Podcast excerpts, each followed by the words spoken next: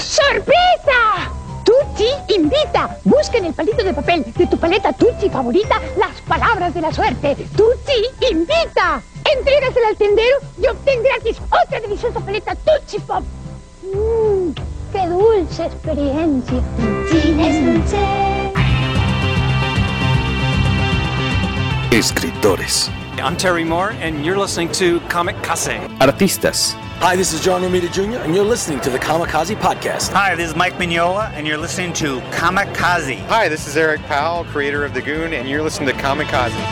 Editoriales. Hi, this is J. Scott Campbell. You're listening to Kamikaze. Hi, this is Terry Dodson, and you're listening to the Kamikaze Podcast. Traductores. Hello, it's Kamikaze from Grant Morrison. This is Gary Frank, and you're listening to the Kamikaze Podcast.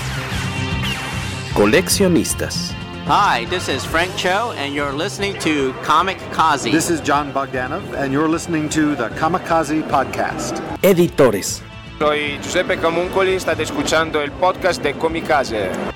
Fan chiquillos. Todos están en el podcast Comicase.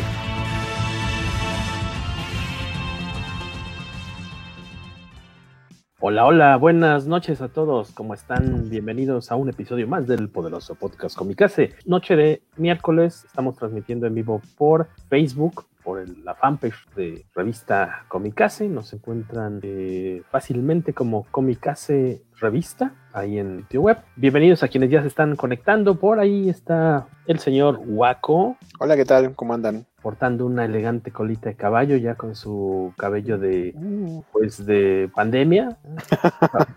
ya quiero ir, este, quiero, quiero ver si puedo agendar, este, ir a una barbería para que me hagan un ajuste en la barba, long, en la longitud. No, o sea, curiosamente sí he ido, creo que solo una vez he ido a barberías, pero ya tiene un año, tiene un año que no me corto el cabello. Tal vez como un año, un mes.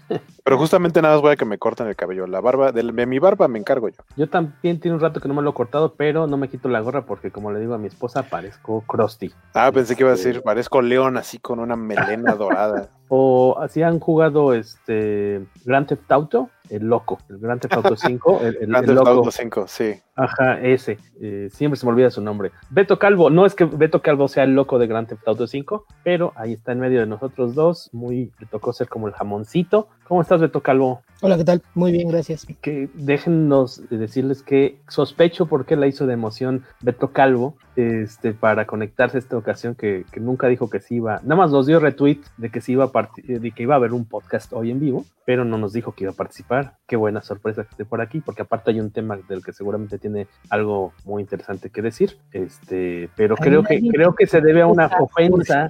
A nadie le interesa. Nos interesa tu trabajo porque tú hiciste la traducción Sí. de los cómics que vamos a comentar brevemente. El señor, el señor Tobalín se puso un poco insolente en nuestro grupo de WhatsApp.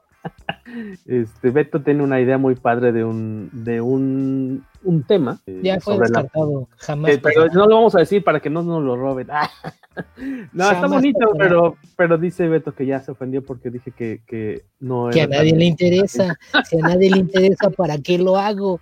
Vamos a hacer una encuesta, ¿qué te parece? Haz lo que quiera, yo no voy a hacer nada. A nadie le interesa. Les avisamos de una vez, bueno, hoy es como surtido rico, son un poquito, aprovechando que estamos en vivo, es un poquito de noticias con recomendaciones, próximos lanzamientos, cosillas que creemos que podrían ser de interés para ustedes o que simplemente nos gusta y queremos compartir con nuestros amigos del podcast Comicase. Este viernes eh, vamos a tener una entrevista bien padre con, con los hermanos Escorza, que son los artistas mexicanos que eh, dibujaron, eh, que hicieron el arte tal cual, dibujo y tintas de Tortugas Ninja, eh, The Last Running, esta saga que está vendiendo mucho, está un exitazo para IDW que nos narra la, pues el, el fin de las, bueno, no el fin, es una historia apocalíptica, ya con las tortugas ninja, pues derrotadas, asesinadas, a excepción de una, pues va a estar buscando venganza. Está un poco complicado de conseguir en México, en el plan físico, pero ya, ya se pudo. Y eh, vamos a estar con ellos el viernes en la noche, así que pongan sus alarmas. Todo indica que va a ser a las 9, o al menos así está anunciado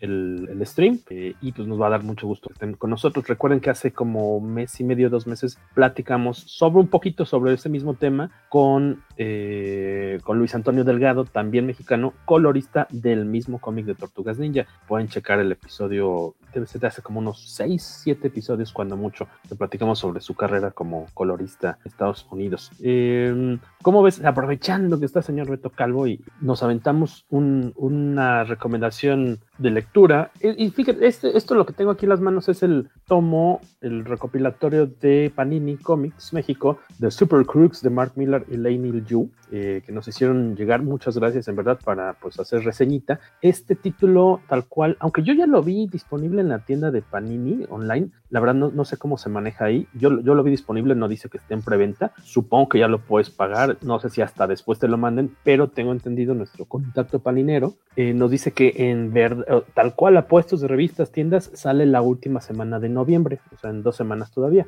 Eh, este aprovechar que está Beto Calvo porque él en su momento hizo la traducción de este cómic. Es una miniserie de cuatro números y eh, pues en próximos días van a poder ya conseguirlo en, en, tapa dura. El formato está bastante bonito como suelen ser los, los tomos de Panini. Es un cómic del 2012, Beto, eh, que no sé cómo cuán, cuánto le calculas, cuándo crees que haya salido aquí en México, como cuántos años recuerdas o como cuántos sientes que haya pasado desde y entonces. Según yo debe haber sido en 2014. No, pues ya, ya tiene un ratito. Sí se tardaron en, en recopilarlo, vamos, ¿no?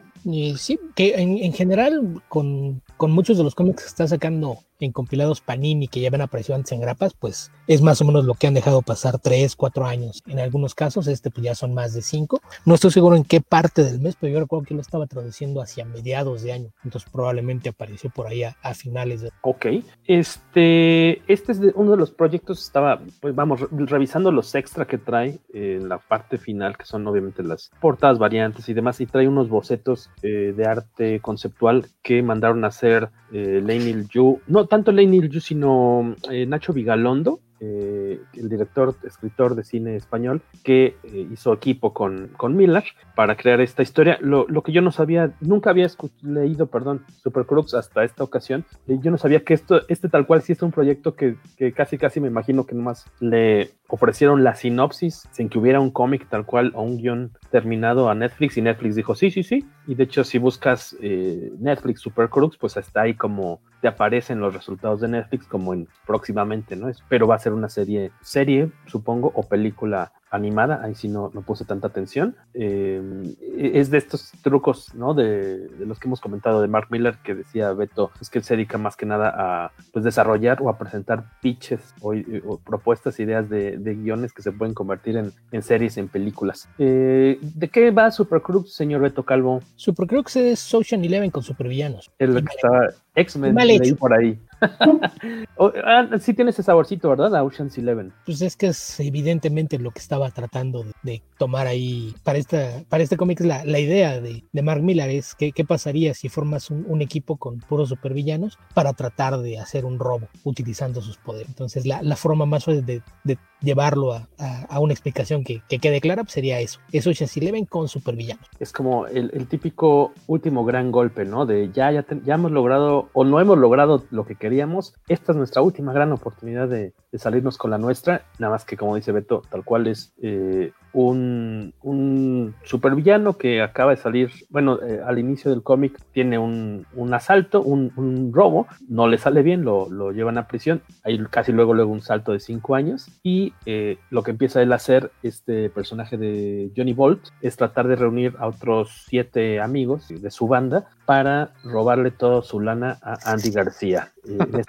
Que este es el The Bastard, ¿no? El, bastardo, que es un, el super villano más grande de toda la existencia, pero él ya está retirado, ya es un señor ya de la tercera edad, ya, ya ni siquiera se dedica a hacer crímenes ni nada, pero también es muy inteligente, estúpidamente rico, y estos cuates se van a juntar para tratar de robarle su todo, lo, lo, lo de más valor que tiene, que es tal cual una especie de maletín, que pues, digamos como que tiene otra dimensión o algo así adentro porque no tiene fondo, o sea, todos sus, todas sus riquezas caben en un maletín como de Mary Poppins, digamos. Eh, decía Beto, ya de entrada sí dijo, es que es como Ocean's Eleven con, ¿qué dijiste? ¿Con superhéroes? Supervillanos. Supervillanos, pero no mal, mal hecho. O sea, de, a ti de entrada no, el cómic este de Mark Miller no te gusta. Es demasiado simple. O sea, el, el, problema que tengo con la gran mayoría de las miniseries de Mark Miller es que es como si te contara una idea y no la explorara. Ya. te publica la premisa en lugar de la historia. Entonces creo que ese es el, el problema. Es una historia que no tiene desarrollo de personajes, en el que la trama se da alrededor de personajes genéricos. Mencionabas al villano, este Bastard, es igual al asesino súper peligroso que ves al inicio de Wanted, por ejemplo. Si intercambias a los dos personajes o ves que es el mismo, nadie va a notar la diferencia, porque no hay nada de caracterización. Ahí, sí creo que e, es otro de esos casos que ya tenía el socio preparando la película, que en este caso era Nacho Y, pues decidió que pues para qué se cansaba en, hacer algo del trabajo si alguien más lo iba a hacer en la versión final, que sería la, la de cine. lo que estoy, lo que estoy leyendo es que si es este serie animada, pero Netflix la tiene catalogada como serie original de anime. O sea, no sé si, si pretendan emular un poquito el estilo japonés. Porque vaya, por ejemplo, eh, hay muchos que no consideran a la serie de Netflix de Castlevania como, como anime, sin embargo la tienen catalogada así. Entonces creo que va a ser más o menos ese el estilo. Eh, lo que a mí me llama la atención es de Lane Yu porque soy muy fan yo de su trabajo, entonces eh, solo por esa razón lo leería, porque yo puedo leer una historia mala siempre y cuando tenga un arte bonito y Lane Yu nunca me ha decepcionado. Entonces, este, vas a disfrutar mucho de Super Crux. eh, que, creo que, o sea, la disfruté, pero siento que es poco pues poco ambiciosa la, historia. coincido ahí con Beto. Eh, el arte es muy bonito, como, como siempre con, con Lane Yu. Aquí sí. Ah, pues es que hace poquito, hace como una semana participamos en el de. Ah, el que originó este todo el problema con Beto Calvo, en el live de Starlight. Eh, y decíamos como Starlight está tan bonita, como muy cuidada y la violencia está muy dosificada. Y aquí sí es, ahora la aquí hay gore, y hay este, y gente que con un puñetazo le vuelan media cara. E, es más como tirándole a, lo que verías normalmente en Kikas, en cuanto al nivel de, ¿Qué dirías, Beto? ¿Es como shock value o qué es? Pues sí, es, eh, la marca de la casa. Es, es como si me dices, tiene una escena, una película de Spielberg tiene una escena sentimental, pues así tal cual un cómic de Mark Miller tiene que tener una escena de violencia gratuita. Es crear shock value nada más porque sí. Y, y, y generalmente ese shock value ni siquiera le aporta nada a la historia. Creo que si, si la violencia tuviera un punto, que es algo que por ejemplo hace, hace mucho llegar Dennis y en su momento lo hacía mucho Warren Ellis, Miller lo, lo, pone nada más por, ay, para que vean qué rudo está esto. Y creo que ese es el problema, que toda la, la, violencia que pone, además de ser exagerada, es completamente gratuita porque no aporta nada a la historia. La podías haber omitido y tu historia no cambiaba. A diferencia de, de por ejemplo, el ejemplo más claro es Gardenis. Cada vez que ves un acto horrible a cuadro en The Voice, es para mostrarte qué tan malos son los superhéroes y por qué es que los odia Butcher. Aquí tú ves a, a algunos personajes que de repente van y, y destripan a un tipo, pues nada más porque era la forma más gráfica de matarlo. No, no, no existe razón para ello. Sí, este estaba, eh, coincido en esto, aquí la violencia está más como utilizada para mostrar de qué son capaces los, estos villanos. Así, ah, es que estos, estos héroes, bueno, villanos tienen ciertos poderes, entonces este tengo que mostrar cómo lo utilizan. Eh, creo que. Eh, parte de eso es, ya te dije que son villanos, acaba de salir de la cárcel, están hablando de golpes, pero por si les quedaba dudas, les voy a enseñar qué tan malos son. ñaca, ñaca. Que está, tienes a un par de amigos, hermanos son, si no me equivoco, o amigos, los que son luchadores, pero tienen su capa eh, su poder es este, se, como Wolverine se me fue. De, ¿Regeneración? Se regenera, entonces no importa que los corten en cachos, les vuelva a salir un brazo. Entonces, o sea, sí es como, como Ocean's Eleven, así de, ah, tenemos ya Jet Li que es chiquito y se puede meter aquí en estos espacios, y entonces cada uno tiene un papel para el, el golpe, ¿no? Y, y, creo que está la forma en la que los utilizan, al menos se me hizo simpática, cómo utilizan a los chicos que se regeneran, que son luchadores, la chica que tiene capacidad como de, de alterar la, la, percepción de los demás, ¿no? Que, que, crea estos como escudos psíquicos para que tú no veas lo que están haciendo ellos, sino veas otra cosa. Hay una escena muy simpática en la que están, eh, la gente los ve como si fueran rabinos en un aeropuerto, cuando pues en esta, en esta versión de, del Miller World eh, hay por lo menos tres o cinco superhéroes por cada ciudad. Entonces lo que ellos dicen, si sabemos que nos van a atorar aquí en Estados Unidos, nuestro último gran golpe va a ser en España. Entonces vamos a viajar a España, que es donde vive el gran, gran villano retirado, y, ahí no hay tanta seguridad en teoría. Y eh, obligan eh, de cierta forma a participar en el golpe a, pues, ¿qué vendría siendo yo? No sé si sería como el equivalente a Superman o al Capitán América o a un, a un héroe hecho y derecho, lo obligan, lo, chantajean, ya será cosa que lean el cómic para por qué, este, para que forme parte de, este golpe. Saludos a quienes han pasado por aquí, Iván Ruiz, eh, Iván Ruiz otra vez, aquí un shot cada vez que me corrija Beto, tal no vamos, tan mal creo, todavía, todavía. Rogelio Fortanel, Donovan Corona, eh, Paul Santiago Orozco dice, ah, será hoy. Es que anunciamos en el grupo de lectores y escuchas de Comicase, así búscalo en Facebook. Luego les avisamos de otras cosas antes. hoy era hacer el live para grabar este episodio y el viernes tenemos el episodio especial con los artistas de Tortugas Ninja The Last Running. Buenas noches, Paul, Alberto Palomo. Ahora sí, el especial para que haga coraje. Eh, también Alberto Palomo, aquí medio albureándonos, no lo vamos a leer al aire. sí, me gusta ver gore. guiño, alguna guiño. Vez la... y eh, que no he hecho acento español al momento, qué raro. Me estoy tratando de contener, me está saltando así una vena. Eh, ¿Qué? Oh, vete, Paco.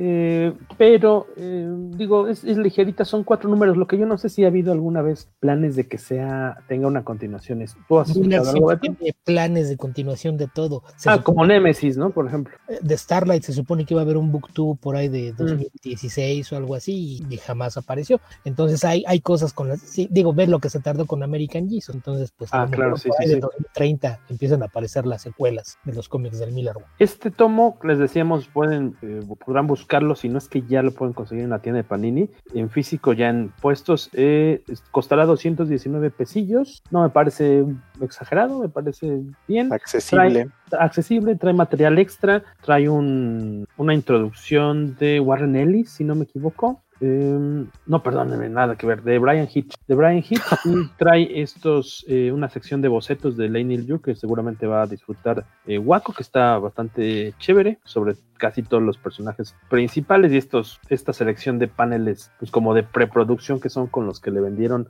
la idea, proyecto de Supercrux a Netflix. El, eh, yo me iría por el lado del de, de arte si son fans como Waco de, de Lane Yu y les gustó Superior, este, o son fans de Olman Logan. No, Olman Logan es McNiven. No, ¿no? es Steve McNiven. McNiven. Sí, no, Lane Yu hizo un tiempo Avengers y Superman Birthright de Mark Wade.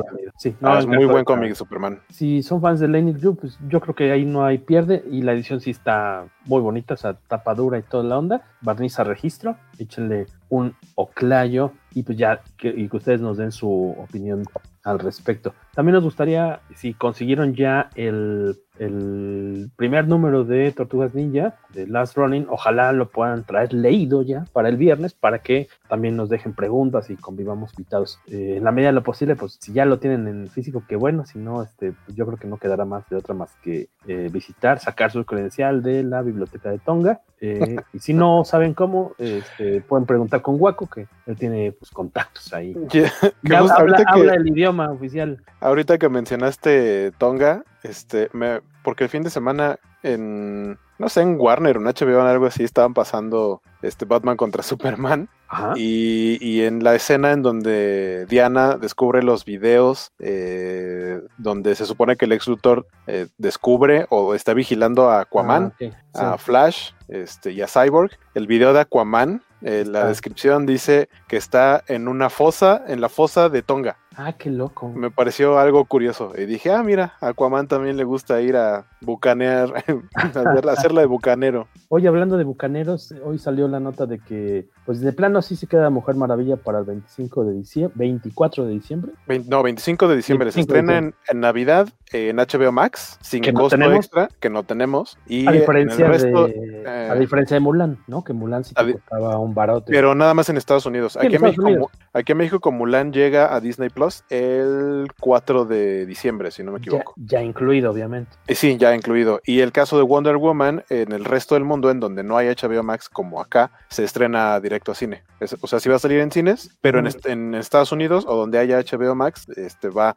a parte de cines eh, en, la, en, la, aplicación, en HBO Max. Y, y, por ahí vi que alguien decía que ya se estaba tardando Disney Plus con Black Widow, que en una de esas podrían hacer lo mismo. No estoy seguro de que quieran no. hacerlo, pero... No, Black Widow ya tiene fecha para mayo del año que entra y sí. hay, creo que ellos están más dispuestos a seguirlo moviendo. Claro.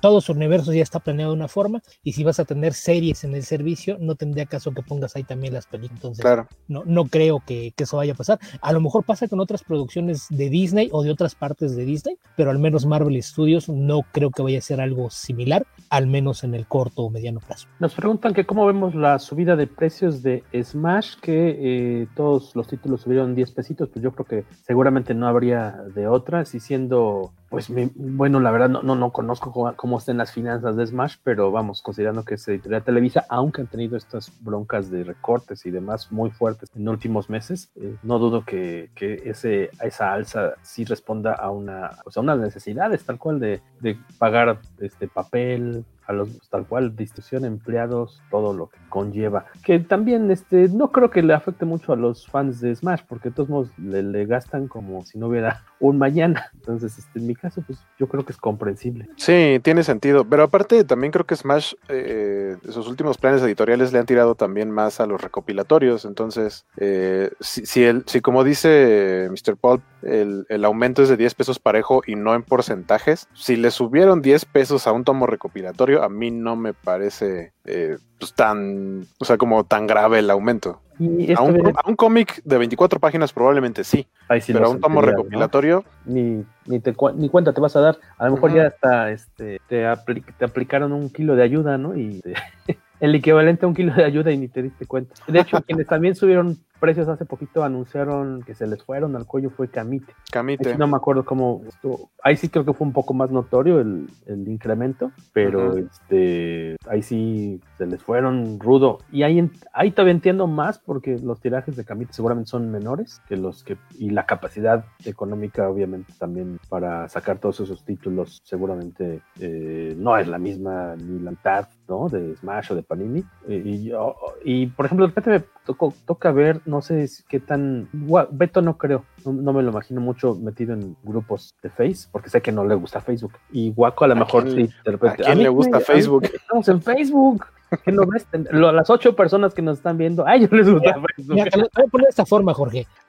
Todo el mundo está viendo en pantalla a, a una parte del equipo Comicase. Ajá. La tercera parte del equipo usa Facebook. Sí. Estamos en Facebook porque esa tercera parte del personal que están viendo en pantalla es la que decide dónde y cuándo se hacen las cosas. No es como si esto fuera una democracia o se tomara para, para variarle. Sí, por no eso, es como si a alguien le importara lo que tenemos que opinar los demás. Por eso, las, pri las primeras veces que hicimos live, los primeros lives, en donde yo fui el que hizo el setup, lo hicimos en YouTube. Pero ahora que nuestro dictador tiene el control, dijo Facebook. Facebook es lo que le gusta a la chaviza. A la momisa. A la no, momisa. Es, es, para que no se, nos, no, no, se nos empate con... Aquí la cuestión es logística porque el episodio que grabamos la semana pasada sí, todavía, no está, todavía no está en YouTube. Entonces, si ponemos, si hacíamos esta transmisión en YouTube, este iba a aparecer primero antes. en el canal, ajá, antes que el que, o sea, ya no iban a quedar de forma cronológica. Y también yo quería ver como qué tal, también no olvidarnos la respuesta. nos siguen en Facebook y luego irnos a Twitter y así. Ver la respuesta, digo. ¿Cuál es el afán eh, de, de, llevarle más dinero al señor HP Zuckerberg? Alberto Palomo dice que Marvel las fase, ay Dios santo, que la nueva fase se le, se le desfasó. Sí, ya, ya, entendí el, el no, laberinto. No, no, se desfasó porque la recorrieron entera. Lo que tú no sabes es que todo esto es parte de un maquiavélico plan para que los cinco años después que hay entre eh, Infinity War y Endgame se convierta en algo real. Van a pasar ah. cinco años antes de que vuelva a hacer una película de Marvel Studios. Y entonces ya va a estar, vamos a estar en el tiempo exacto. Estaremos nuevamente sincronizados con la cronología Marvel. Dice Hu que si ya hablamos de Disney Plus, todavía no. No, sea, ya va. Waco lleva, lleva, lleva su sección de economía. Eh, Alberto Palomo dice Mario Fraín que a ver cuando invitamos, pues póngase a leer Teenage Mutant Ninja Turtles, este, ¿qué es? Este, Last Running, de Last Running número uno, y entrale el, el viernes. Número uno porque no hay de otra, es lo único no hay de otro porque no sale en diciembre, enero. Se me olvidó que no he hecho mi apartado, mi participado mi preventa. febrero. Tengo que apartarlo, el número dos. Eh, ya, shots, porque ¿quién creen que pasó a saludar? Nuestro amigo Felipe Marzo, el, el bello Felipe Marzo, Comics Reporter. Buenas noches, banda. Salud. ¿Ya, le, ¿Ya le preguntaste a Filipo si. No, si se ofende. Eh, Ajá, o sea, si, si, lo toma bien. A mí, yo ya le dije que a mí me gusta mucho el italiano, que quiero aprender, y él me dijo, cuando quieras. Eso le dice a todo La mundo. cosa es que no tengo dinero para pagarle, entonces nada más. No, no sé si se acuerde, pero varias veces ha dicho que lo que le gusta a Ciudad Comic Verso es que le encanta el acento chileno, nada más es para andarlos Ah, invitando. uh, Entonces, no. es que me gusta mucho y entonces ella Sí, los invita sí, y, sí. y es para Ah, que chileno, soy fan. lo hago porque Soy me fan. gusta. Saludos a Filipo. Filipo, que, ah, que ya, como te dije, ya mañana queda la entrevista con Jeff Darrow. Nada más que estábamos checando unas cositas de la, como la hace en italiano, se la traducen al inglés. Entonces luego ya al pasarla al español hay algunas palabras que no, no hacen, no cuadran. Entonces tengo que revisarlo contra el video que, que nos comparte Filipo para que ya mañana, en la mañana puedan leer la entrevista con Jeff Darrow, uno de esos artistas que todavía no hemos podido tener acá en México. Eh, los cómics de Camite dice Iván Ruiz que subieron a 50, o sea, 50 pesos el, el, el salto. Está acá. Está- Supongo. es, básicamente, es básicamente el precio con el que terminaron dando los cómics, los singles de 24 páginas y a veces hasta menos cuando Editorial Vid, me acuerdo que por, por lo menos los últimos de Ultimate Spider-Man, por ahí hubo uno que sacaron de 18 páginas, ni siquiera eran 24 y estaba como en 50 pesos. Pero mi, mi duda es si es- subieron a 50 pesos los cómics de grapa. Yo creo que subieron- sí. O subieron Sí. 50 los mangas, los tomos, o sea. No, no, yo creo que son los de grapa. Ah, sí, Grapas. o dice Sí. Ah, sí, pero, pero, pero si vemos a Iván, escribió así correctamente, pero Alberto nos escribió la fase se les desfaso. Entonces, yo también mi duda era si no le sobraba ahí la A al subieron A, o si era. Pero sea, este, sí, los- pero este le escribió Iván Ruiz, no le escribió Alberto. ¿Cómo es, cómo es estar como el PRI Alberto Palomo? Déjanos un mensajito ahí. Eh, Ruco, Podría ser. Acaban de decir dinosaurio. Ruco y ser. conservador. ¿Quién, ¿Quién ve YouTube más comerciales que contenido? Dice Lobo Negro Gris. Ah, en, en el caso del canal de Comicase todavía no está en rango de monetizar. Exacto, entonces, cualquier cosa que de ve, entonces. Comicase no Sí, tiene comer- comerciales. Es lo bueno de no Y ser si, conocido. y si tiene lo malo es que no nos pagan. O ni nos enteramos. Este, ¿Cómo, Jorge? ¿Cómo, Jorge? ¿Cómo, Jorge, que te gusta el italiano y no tienes dinero para eso? No. ¿Qué no ves? ¿Qué? O sea, Eh, eh, ¿No ves nuestro StreamYard del pajarito? Powered by gratuito? StreamYard. So- ¿No, ves el ganso? Ah, no es un pato, ¿verdad? Te está albureando y tú mencionaste pajarito, entonces yo que tú guardaba silencio y me pegaba a la quinta enmienda. Pe- Pero si eso de, de que te, o sea, a uno le puede gustar algo y no tener dinero para eso. Por ejemplo, a mí me gusta mucho el, el nuevo Xbox y no tengo dinero para comprar el nuevo Xbox. Yo juraría que ya. Ah, no, pero el PS5 ya, lo, ya, No. ya te lo consentiste. Antes Ah, era un sí. montaje cochino que subiste a Twitter. Es un filtro de Instagram. ¿Tú Ah, también qué te diste? tristeza. Yo también creí Porque, que era. porque debo decir, subí a mi Twitter una fotografía esta que no dice Jorge, en la que se ve una caja de un PlayStation 5 en la sala. Pero casa. enorme, aparte. Pero es una, pero es una, exacto, es una caja como de 1.60 de altura. Es un filtro de Instagram muy bonito que alguien hizo muy de detalladamente la caja para que tuviera esta posición de realidad aumentada. Y lo puedes hacer del tamaño que tú quieras. Y de hecho me mandaron un mensaje privado, un amigo, para decirme, oye, ¿en dónde lo encontraste? ¿En cuánto te salió? ¿Cuál es el mejor deal? Y yo, es un filtro de Instagram. Pero no lo dudé ni tantito Ok. porque tú sí eres el, el gamer de, de, de acá del equipo. Sí, pero también, sí, pero ahorita ya soy el gamer desempleado, entonces apenas estoy este, moviendo los engranes para generar ingresos de nuevo y no estoy obviamente al nivel que tener la cómoda quincena Godín. Oh, saludos a Filippo que dice que sí, que amablemente cuando quiera las clases de italiano, muchas gracias. Iván Ruiz, que cuál de las siete, 70, sí, no manches, que 74, es un número muy raro aparte de portadas, pues creo, no sé la verdad si es la, no sé si es la A o la 1, esta, creo que es la más conocida, es muy bonita. es, probable que sea la, la más Sí, común, la más, sí, como la principal, pues. dice que la segunda edición creo que ya está corriendo por ahí o está a punto de llegar, será igualita nada más que con el sol en amarillo y el, el- pues todo lo que es esta parte roja, todo cambia a amarillo. Este, y de Ahí, lo que dijo, lo que dijo Filipo fue cuando quieras. ¿Podría ser que cuando quieras lo imites? No, Podría- que cuando quiera me da clase. Es que nada cuando más clases de italiano. el italiano, cuando quieras, bebé. Ajá, cuando quieras. Mm, Guiño, guiño. Ah, o sea, algo más, más romántico. Como decían más arriba, ver, Alguien más dijo, ¿cómo que te gusta el italiano? Ya, si te quieren poner de acuerdo, búsquense un chat privado. Dale like, carajo. Oh, que me veas a la salida. Josué Carmona, ¿qué hubo tú? ¿Cómo, cómo estás? Cuiden sus carteras, ya llegó Josué Carmona. Dice Filipo que te vea la salida.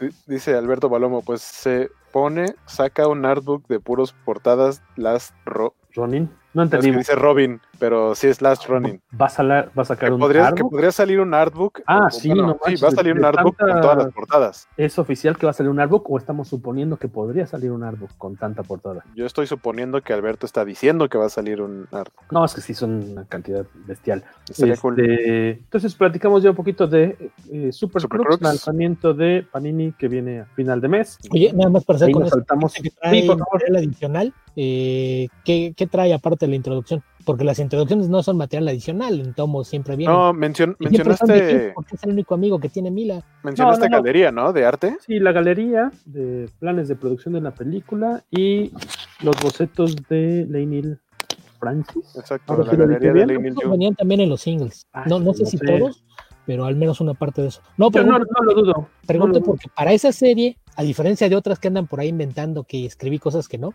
para esta sí escribí artículos. Entonces mi, mi Ah, duda no, era si había rescatado algo de eso. No, amigo, creo que a lo mejor no eran tan buenos. Dice, o, o a nadie le importaban. Ah, ya, es una opción. No, a mí me gustan tus artículos, aun cuando no los escribes. dice Miguel Ángel Vázquez Galloso, los empiezo a esperar desde como las 8 y que me voy a cenar y que se me olvida.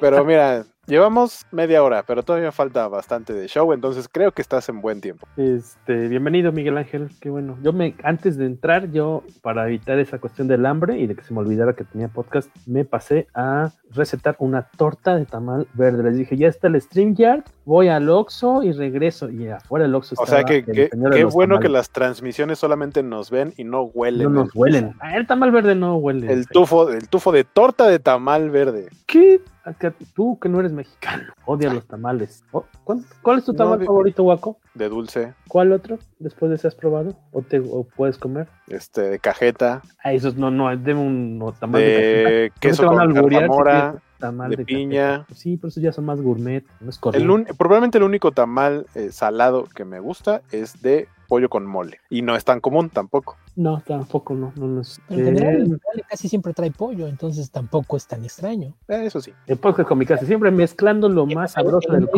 en la la, comida callejera. Vas a encontrar el, el de chile verde, que suele ser carne de cerdo, el de mole, que suele ser pollo, El de chile de dulce. cerdo también. y el de ¿El que qué? El de chile de El cerdo. de chile de cerdo. Ah, caray. Puercote. Ya, e- esos son ya gustos especializados de Jorge. Sí. Con las dos manos para poder Ese ya es, torta. eso ya es un gusto agarrado, Jorge. Saludos otra vez a Iván Ruiz, que ya, ya le agarró. Doble conmigo, shot. ¿eh? Doble shot por cada vez que Don Beto que agarre a Tobalín de bajada. Újole. No, van a- vamos a acabar todos bien borrachos. Mm, molotitos, Miguel Ángel Vázquez, muy bien. Este, ah, que, que dice el Comics Reporter Filipo en un neutro español, castellano. Un día hay que hablar de Tundra Publishing, de Kevin De.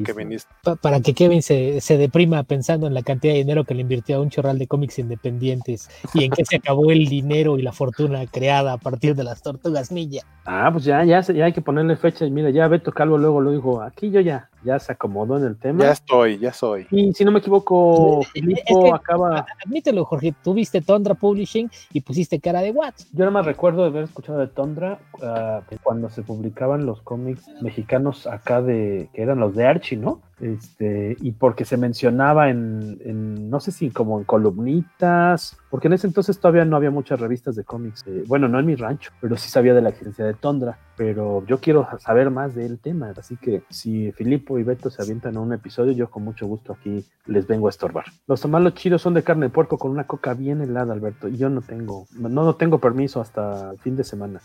¿Qué, la coca? Sí. ¿Por el dentista o qué? No, no, por disciplina. Ah, sí. Márquese las comillas. Tamal de Este, chicharrón prensado. eh, y nos estaba preguntando que qué onda con. bueno, ya platicamos un poquito de Wonder Woman que dice: No, yo no me voy, yo me quedo. En Navidad Eh, sale. En Que, Navidad. que, que según yo, justamente el 25 de diciembre, el estreno de Disney es Soul, que según yo va ya directo a, Ah. a Disney Plus. Entonces, pues prefiero ver Soul en mi casita a ir al cine a ver Mujer Pues- Maravilla. Que, que ya para entonces ya vas a poder ver incluso Mulan sin tener que pagar extra por ella. Exactamente. Dice Iván Ruiz que si me estoy inventando los tamales que mencioné, no, claro que no. Hay este, o sea, no son de los tamales comunes, pero hay lugares que se vuelven populares, obviamente, el día de la Candelaria. quinceañera. en donde eh, abren el abanico de sabores de los tamales y sí preparan tamales de, de esos sabores. Son muy ricos, la mayoría son muy ricos. Hay, hay lugares, los que son locales, sobre todo ya establecidos, que sí tienen su carta con 15, 20 sabores, eh, más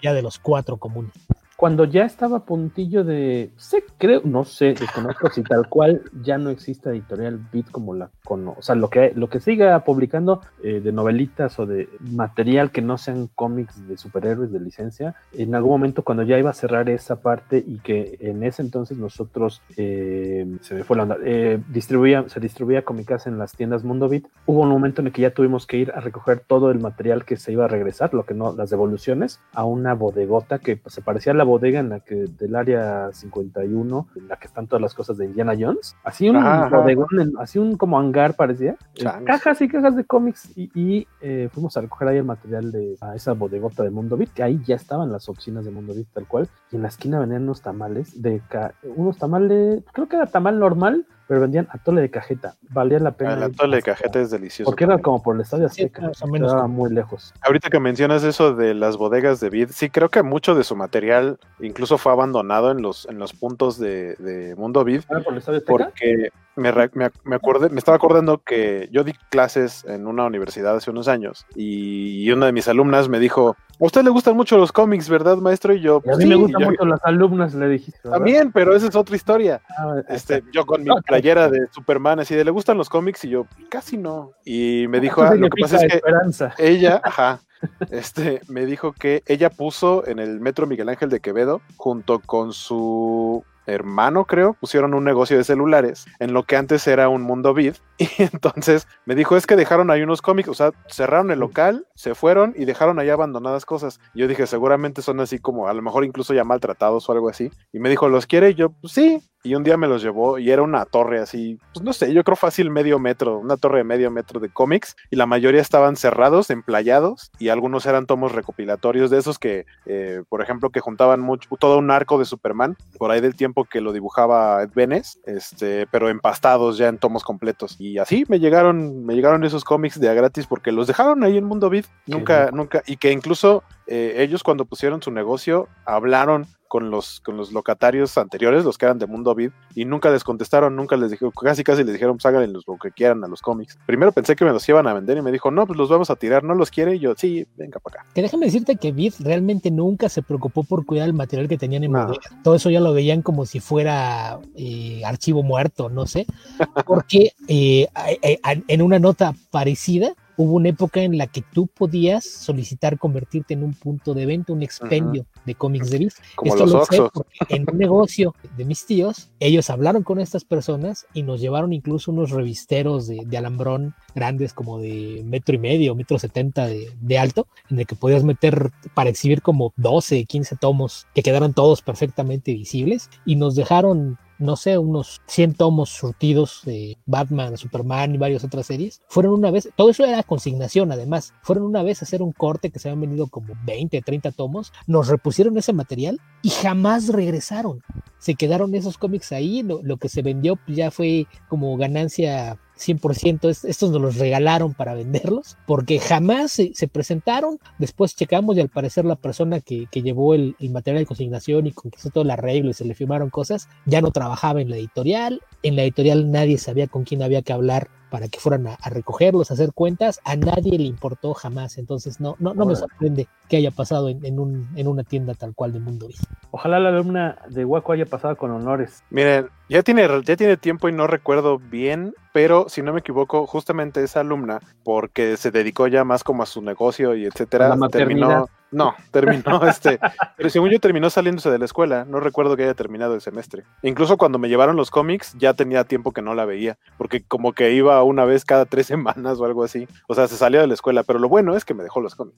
Dice. Aquí se están saludando entre ellos. El cómic reporter de Fortanel. ¿Qué Dice Rogelio Fortanel dice: hay hasta tamales de queso Filadelfia. Pueden ser de queso solo o con fresa. Exacto, son los que decía hace ratito. Y saben muy ricos, en efecto. Dice Alberto Palomo: Yo no sé por qué me acordé del programa del doctor Cándido Pérez con el episodio del Sopilote, la parodia de Batman. Se llamaba Sopilot Man y, su interés romántico era Sorrúbela. Ok. y Antes de irnos con Disney Plus, Alberto Palomo, en la tienda de Mundo Beat a mi hermano, estaba en la tienda y los encargados dijeron, vamos a comer, y dejaron a mi hermano solo, pero mi hermano esperó y esperó para comprarse sus cómics. Ah, qué, qué Se vio muy honrado, la neta. La familia Palomo. A no ser que le haya encerrado por fuera y se haya quedado encerrado. O a lo mejor le dejaron los puros cómics de, ¿cómo se llaman esos, Beto? Tú seguro sí los leíste, los de, los del eh, Sander and the Lost Universe, una licencia muy loca que compraron de los cómics de Gene Roddenberry, Editorial Beat, que aparentemente fue un fracaso, ¿no? Tuvieron uno o dos cómics, o sea, una, dos, uno o dos Era títulos. Big Entertainment y la línea se llamaba Techno Comics. Tecno Comics.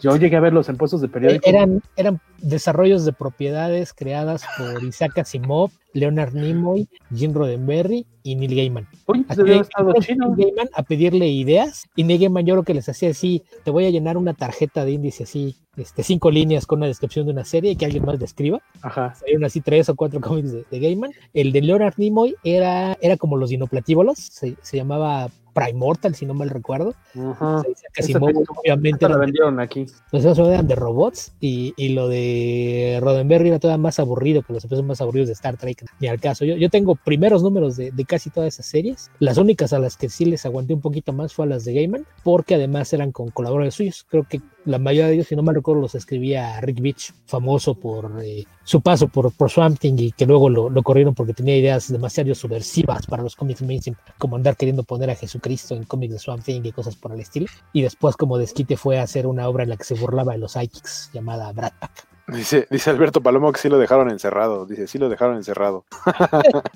Miguel, Miguel Ángel dice, a lo mejor los encargados querían que se robara la mercancía y tu hermano no entendió la indirecta. Así de, ah, aquí está Llévate Don Billetín. Aquí está Don Billetín. Guiño, guiño. Oye, ya se, ya este, podemos decir que pues tuvimos un maratón este fin de, desde el martes. Eh, ya nos pusimos al corriente con la humanidad, ya vimos este, todos los episodios de Mandalorian. Sí. Eh, no, qué boni- buena serie. Yo no. ¿No los has visto nunca? Y la primera temporada sí. Pero ¿cómo si no tenías Disney Plus? Eh, me junté con algún bucanero que me dijo que esa página era legal y hasta que ya había visto la temporada completa me enteré de que no era así. Ah, Entonces, abusaron de tu Ah, inocencia. está libre de, libre de culpa. Beto lamento Calvo. haberlo hecho, fue, fue piratería involuntaria. Yo no sabía que no era legal. Hola Diana, ¿cómo estás? Oye, qué gusto, Diana. Mira, con su playera de staff de la mole, en la sesión de fotos que nos dispararon a, a- a lo- Bueno, de hecho, los chicos que salen, que tengan fotos como Diana, es porque fueron los mejores de su área. Y como un agradecimiento, se les dijo, ah, pues seleccionen a los más chidos de cada sección de la mole y que vengan a tomarse una foto sorpresa con, con Frank Miller. Eso fue un detalle muy bonito. Es que están ustedes, les, les contaré que a Diana, Diana es este staff internacional, ella también es voluntaria para la Comic Con de San Diego. Ahí nomás. Ahí me la he topado en más de una ocasión. Ah, yo creo que yo no, ¿No? pero pues ojalá se repita. Este, y decíamos, bueno, ya pudimos ver Man- Mandalorian y ya vimos que hay muchas cosas para la familia, este, y que no hay tampoco. Eh, eh, En Disney, Disney Plus. Top Balo y Waco unieron de cierta forma fuerzas. ¡Uy! Por el otro lado, este, en Disney Plus, desde el martes en la noche, ya, yo ya puse alguna selección de cositas que quiero ver. Que por cierto, este tremendo susto que se llevaron los vecinos de la Escandón y la Ah, Nápoles. y Porque no avisaron y, y la gente de marketing de Disney y aquí en México se les hizo buena idea hacer proyecciones en el World Trade Center y en la azotea, en la azotea tronaron eh, pirotecnia a más no poder a las 12 de la noche cuando hay gente que ya estaba dormida en martes sin previo aviso y pues mucha gente andaba reportando balaceras que si algo había explotado o algo así y pues no, resulta que fue la gente de Disney celebrando la llegada de Disney Plus y todo el mundo estaba enojado. Yo nada más les puse que con que la Nápoles este, viviendo el Iztapalapa Coetiza Experience. Hoy nos traen chisme de primera manísima. Eh, con respecto a esta cuestión de la, pues del festejo de la llegada de Disney Plus, Ajá. dice Waco, ¿qué dice? Chisme, originalmente el lanzamiento no iba a ser en la fachada del World Trade Center, se instalaron 2.000 metros cuadrados de vinil en menos de una semana. Además, hubo que lanzar un comunicado disculpándose porque la pirotecnia la pidió Disney a las 12 y los vecinos se espantaron porque se imaginaron que había una balacera. Exactamente. Este, y sí, esto, nuestra querida Hood eh, este, anda ahí por cerca cerca del World Trade Center constantemente y tiene información de primera mano, así es que le creemos por completo. 2.000 metros cuadrados de vinil sobre la superficie del World Trade Center, es lo que entiendo, o sea, sobre el cristal. Sí, sí pusieron una lona así grandotota, en una- eso sí. en menos de una semana, órale. Wow. Buen dato, buen dato. Es que no se podía avisar, dicen, porque era sorpresa, pero se mancharon. O sea, era, sor- era sorpresa el, el evento que iban a hacer porque anunciado que iba a existir Disney Plus ese día, eh, ya no. se sabía. Pues han avisado, oiga, usted, o, o, o Ajá, ah, sí, dicho, ponga- póngase unos algodoncitos en los oídos, ¿no? o no, unas llamadas así, sorpresa, oiga, este, ¿usted compra Dipent? No, pues debería. Hoy, y ya ibas a la farmacia del ahorro ahí más cercana y pues. Pregunta, pregunta. Josué Carmona que cuál será el tamal favorito de Baby Yoda y dice Miguel Ángel, de huevito. Claro. Puede ser, o de carne de rana de un ojo. dice también Miguel Ángel que nadie se hubiera espantado si lo hubieran hecho en Iztapalapa. Exacto, acá es, acá, porque antes Ah, pues. saber que este, tanto Beto como yo somos eh, hermanos de la República de Iztapalapa y pues acá es cosa de todos los días eso de los cohetes. Supongo que no al nivel, porque sí se veía una pirotecnia masiva, o sea, comparada con el tamaño del Wall Street Center, sí fue algo muy grande y que hizo mucho ruido, pero sí acá en Iztapalapa es muy seguido. Si tienes una iglesia cerca, A lo mejor la pirotecnia visual no es tanta, pero la pirotecnia auditiva Sí, es claro. cada fin de semana. Si tienes una iglesia, un rango de 7, 8 cuadras, que en Iztapalapa es casi en cualquier parte que vivas, te toca de vez en cuando. Aparte, seguramente en tu colonia hay alguna virgencita o algún San Judas Tadeo, entonces cada mes te tocan cuetones. Y si luego aparte te está cerca de algún mercado y el mercado tiene fiesta o hubo una boda, unos 15 años, cohetes para todo. Entonces, e- e- es algo bastante común. Ah, dice Who. eh, ¿Quién puso? ¿Quién puso? Ah, lo de que era sorpresa. Sí, Who puso. El evento era sorpresa y no querían que hubiera aglomeraciones. Tiene sentido porque si no, ¿qué tal que se arma algo similar al el año pasado, el Batman Day, ahí en Ah. Reforma, en el que de la plano, gente. o sea, el evento era para que iban a proyectar la batiseñal en, en una de las. ¿En eh, en, en el edificio exacto. de la no ¿Fue en la Torre Mayor o fue en la Torre Vancomer? Torre Mayor. Bueno, hay. Torre Mayor, Torre Mayor. Y este. ¿Cómo fuiste? Sí, pero, pero acuérdate que, o sea, lo proyectaron en el edificio donde yo estaba, pero, pero no se veía desde donde estaba el evento. No, Tenías que salir. adentro del edificio, sí. Y, y entonces, o sea, pero la gente se, se acumuló tanta gente en reforma que tuvieron que cerrarla. Sí, o porque sea, no, se tenía, no, pensaba que la gente iba, se iba a lanzar así. Supongo que algo similar pudo haber sido eh, Y, y cerca. peor de- ahorita, ¿no? Exactamente. Entonces, tiene, tiene sentido. Este, nos preguntan que comentemos qué tenemos en nuestra lista de pendientes de Disney Plus. Estaría padre antes de, decíamos, entró ya este martes. Ajá. Eh, algunos, empezó, algunos- empezó un poquito antes de la medianoche. Estaba planeado para el martes y empezó el lunes, como eso de las 11 de la noche. Ya se empezó a ver la aplicación en diferentes dispositivos. Eh, yo inmediatamente me hubiera puesto a ver Hércules, pero, pero como la vi hace como una semana, dije no, vamos a ver Aladdin y quedé, la verdad, eh, la sorprendido. película con personas. No, no, no, no, no, la animada. ¿Por qué? Porque me gusta que. Pero ya la habías visto. Y Creí que querías ver algo que no habías visto. no, El- el- el señor, vamos a comentar este cómic del que solamente he hablado cuatro veces. Te, te protesta ahora porque Ajá, la exactamente. película que ya Que si nos sentimos tomados del pelo porque solamente está la temporada Mm, 29 y 30. Yo voy, a, yo voy a decir que no, porque hay que recordar que el acuerdo de eh, transmisión es diferente por país. O sea, sí Disney es ya dueño de Fox, pero eh, se tienen contratos de transmisión, distribución, etcétera, de diferentes marcas y diferentes empresas en diferentes países. En el caso de México, Fox Latinoamérica todavía no, o sea, todavía está como en el proceso de incorporarse a Disney de manera global. Entonces, en México todavía los derechos de los Simpson como tal los tiene Fox Latinoamérica. Las últimas dos temporadas ya fueron eh, ya no se las vendieron. ya no se las vendieron y ya fueron, o sea, tal, tal cual fue la producción de Disney. Oh. Recordemos, y de hecho, si ustedes buscan Los Simpson, no solo están las últimas dos temporadas, sino también la película y eh, los cortos que han sacado en las películas de Disney. No sé si recuerdan que por ahí hubo uno que era como el día de campo de Maggie o algo así. Esos cortitos que salen antes de las películas de Disney de Los Simpson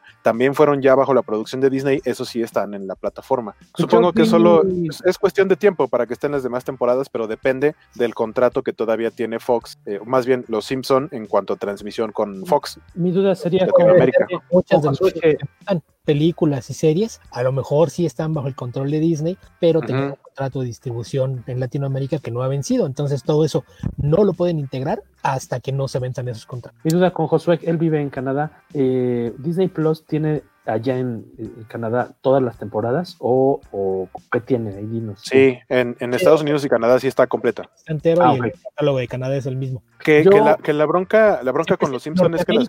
y no nos cuentan a nosotros. Ajá. La bronca con los Simpsons es que los las primeras por lo menos las primeras 10 temporadas creo eh, todavía estaban en el formato 4.3 de televisión. Entonces el primer ajuste que hicieron para las nuevas televisiones eh, de pantalla ancha eh, los ajustaron de manera automática al 16.9 y por supuesto ah, que, eh, ajá, en lugar, porque iba a ser mucho trabajo hacerle eh, cosas extra a los costados a cada capítulo, iba a ser algo demasiado. Entonces lo que hicieron fue ajustarla, entonces se mochan cachitos de arriba y de abajo de la imagen y sí llegaron a cortar algunos de los chistes visuales y mucha gente se estaba quejando, sin embargo ya anunció Disney Plus que está trabajando en darle la opción a la persona, al, al usuario, de, de ver el, el, programa que esté, que quiera ver en el formato original o en un formato ya recortado. Es como el caso de oh. como con los eventos deportivos viejos, con Exacto. los cuadros negros en los costados. Pones tu logo de los Simpson de un lado, el de Disney del otro y, y el capítulo en medio y te quitas de problema. A nosotros nos pasó similar, pero con eh, Malcolm del medio, que estaba en Claro Video y se lo robaron a Amazon. No se la robaron, simplemente cambió el contrato de transmisión. Se lo robaron ofrecieron más para renovar.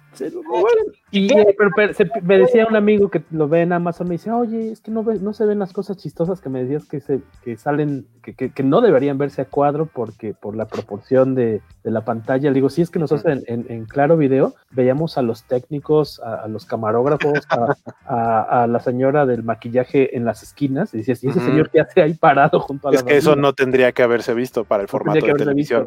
Y, y estaba súper divertido eso, y en Amazon pues ya está recortadito, no se ve. Es Dice.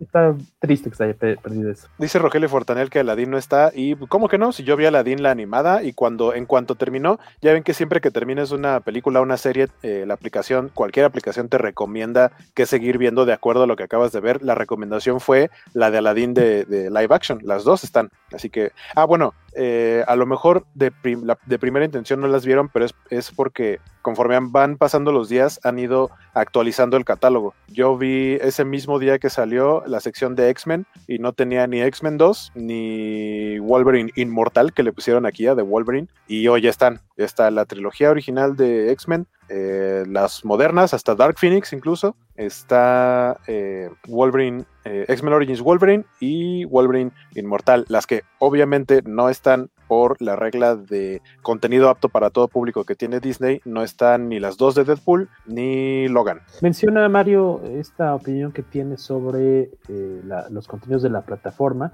Iguaco también hizo una, un, pues hay digamos un, un scouting, diríamos, para uh -huh. checar qué contenidos, aparte de los que sí es muy probable que tu familia o tus sobrinitos ya tengan en Blu-ray o en DVD o lo que sea, que ya las tengan y las hayas, hayas visto mil veces, hay otros contenidos eh, comiqueros incluso que no necesariamente nos hemos topado. Dice Mario, es un tema muy mencionado de Disney Plus, porque pues todas las películas que hay ya las vimos, entonces básicamente a diferencia del resto de las plataformas, es una plataforma para volver a ver 100 veces lo mismo. Yo difiero porque eh, creo que hay, para todas las plataformas hay diferentes motivos por las cuales quieres tener esa plataforma. En el caso de Disney hay, hay personas en las que me incluyo que me encanta casi cualquier cosa que haya hecho Disney. Eh, hay muy pocas películas animadas de Disney que yo no haya visto. Entonces ahora voy a ver esas películas por primera vez.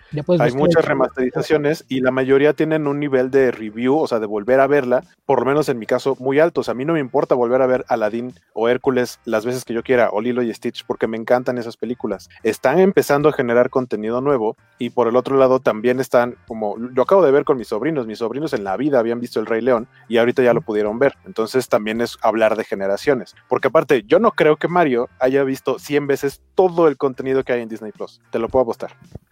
Ya se la cantaron. ¿Qué decía Beto? Beto se quedó con Ajá. la media palabra. Por ejemplo, ahora ya puedes ver de Black Cloud, Cauldron, que alguna vez mencionamos que creo Exactamente, que sí. Calderón. Hace 70 mil años que no la veo. Aquí le pusieron el caldero mágico. Ahorita, ahorita que estamos, este, que Beto menciona Black Cauldron, este, a chequen cuando busquen cosas en Disney Plus, algo que quieran encontrar, búsquenlo en más de un idioma, porque, por ejemplo, si buscan Boy Meets World, la serie que aquí se llamó Aprendiendo a Vivir, si buscan Boy Meets World no la van a encontrar, pero está como Aprendiendo a Vivir. No es como, supongo que tienen que mejorar eso en la plataforma, porque Netflix, si tú buscas en español, en inglés o incluso con typos, te da el resultado de lo que estás buscando, y, y acá no. Entonces, tienen Sí, que sea, mejorar eso. La búsqueda por aproximación. Exactamente. En la descripción, donde suele estar el, el título original y la traducción. Entonces, eso ayuda. Entonces, probablemente si no habilitan las opciones, te limitan los resultados. De, de ya checó si está The Right Stuff, la nueva serie de que fue producida por National Geographic, pero ahora para Disney Plus. Yo no la he visto, Mm, pero ahorita lo ¿Cuál? The Right Stuff. No me suena. Pero por ejemplo, está, o sea, hay cosas como, ah, preguntaba Alberto Palomo que si está la serie de Aladdin. La serie de Aladdin no está, pero sí hay series del estilo como la de Hércules de joven. Esa serie sí está. Y muy probablemente mucho de- del contenido de series de ese tipo no estén, pero probablemente vayan a estar en algún momento. De las de, ¿qué era? Sunday Afternoon o Disney Afternoon, así se llamaba el bloque. Está Darkwing Dog, sí está. Está eh, Rescue Rangers, Chip y Dale, pero no está Tailspin, Aventureros del Aire. Eh, pero supongo que en algún momento va a estar porque son parte del mismo bloque. Que también la idea, como decían ustedes, es ahorita pues te vamos a aventar y no todo el catálogo viejito o clásico de Disney, porque no está todo. Hay muchas cosas, pero no todo. Eh, y obviamente pues apoyarse de la plataforma para, porque si no luego que iban a estrenar, ¿no? Si ya aventaban el 100%, pues ya luego qué. Entonces más bien te aviento un, no sé, un 70, 60% y te voy a ir cada X número de meses rescatando material clásico, este, películas de Disney con actores que hay,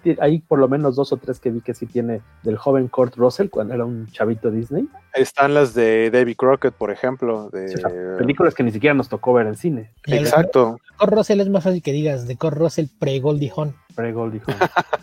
Está, este, está una del zorro, The Sign of Zorro, que es de y 1960. con Guy. Ay, se me fue. Guy Fox, no es cierto. este está Benji del 87, si no me equivoco. Benji el perro que perrito. aquí se llama de otra forma. ¿El perro qué le pusieron?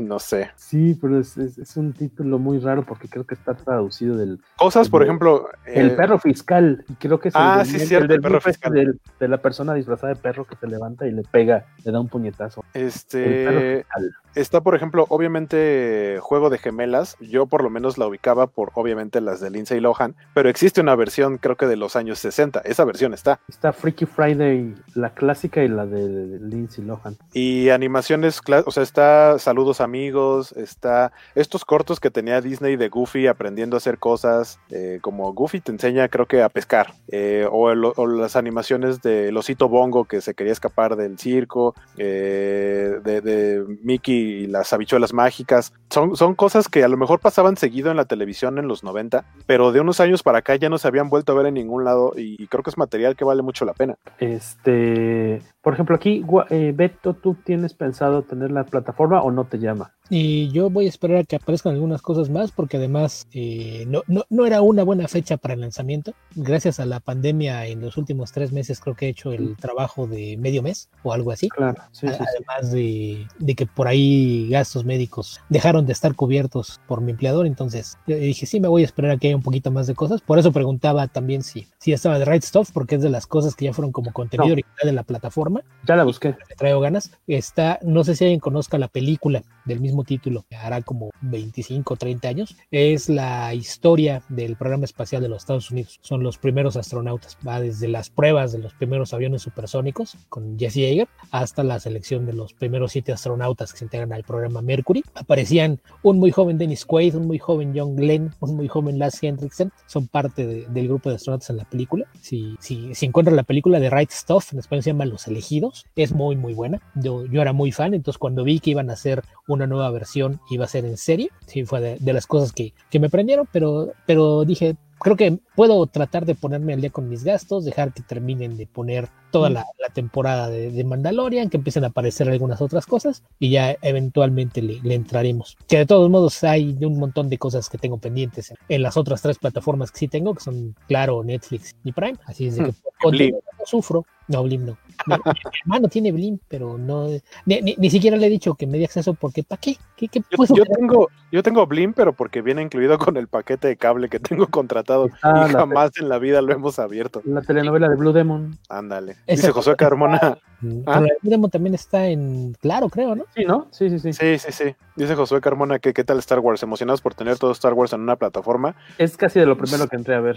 Eh, sí, exacto. Yo, sí. Yo, yo, lo tengo en. Tengo la trilogía original en beta, en VHS, en DVD y en Blu-ray. ¿Para qué carajos quiero ponerlo en otra parte? Dime ah, dónde vas a correr tus VHS y tus betas. Que, debe tener los aparatos. O sea, ¿con, qué estás hablando, Jorge? La, la, la, de beta ya no jala, pero pues está en, en VHS y aparte en DVD y en Blu-ray solo las trilogías originales, la otra no existe y la otra está demasiado reciente y solamente me gusta una, entonces ¿para qué? Eh, yo, yo, como en automático empecé a ver en automático empecé a ver Clone Wars porque nunca la vi completa la serie mm. y me gustó mucho Rebels, entonces de ahí dije, ah, igual y si me gusta Clone Wars y me puse a verla. Espada en la piedra, Rogelio Fortanel, exacto, también de las que y, y, ahorita que Beto decía lo de lo de VHS, beta y etcétera, eh, creo que la última vez que había visto Aladdin que no fuera en la tele, de lo que pasan en, los canales de Disney o en el 7, eh, había visto Aladdin probablemente en el DVD que tengo. No, no tengo ninguna película de esas en Blu-ray, dejé de comprar ya en físico. Y la verdad es que qué buena remasterización le dieron a la animación. Se ve muy fluida, se ve, o sea, está muy bien retocada para las nuevas plataformas y los nuevos, eh, las nuevas dimensiones y resoluciones de las pantallas se ve súper, súper bien. Entonces, según yo también le hicieron ese mismo tratamiento a las películas clásicas, entonces las estaré checando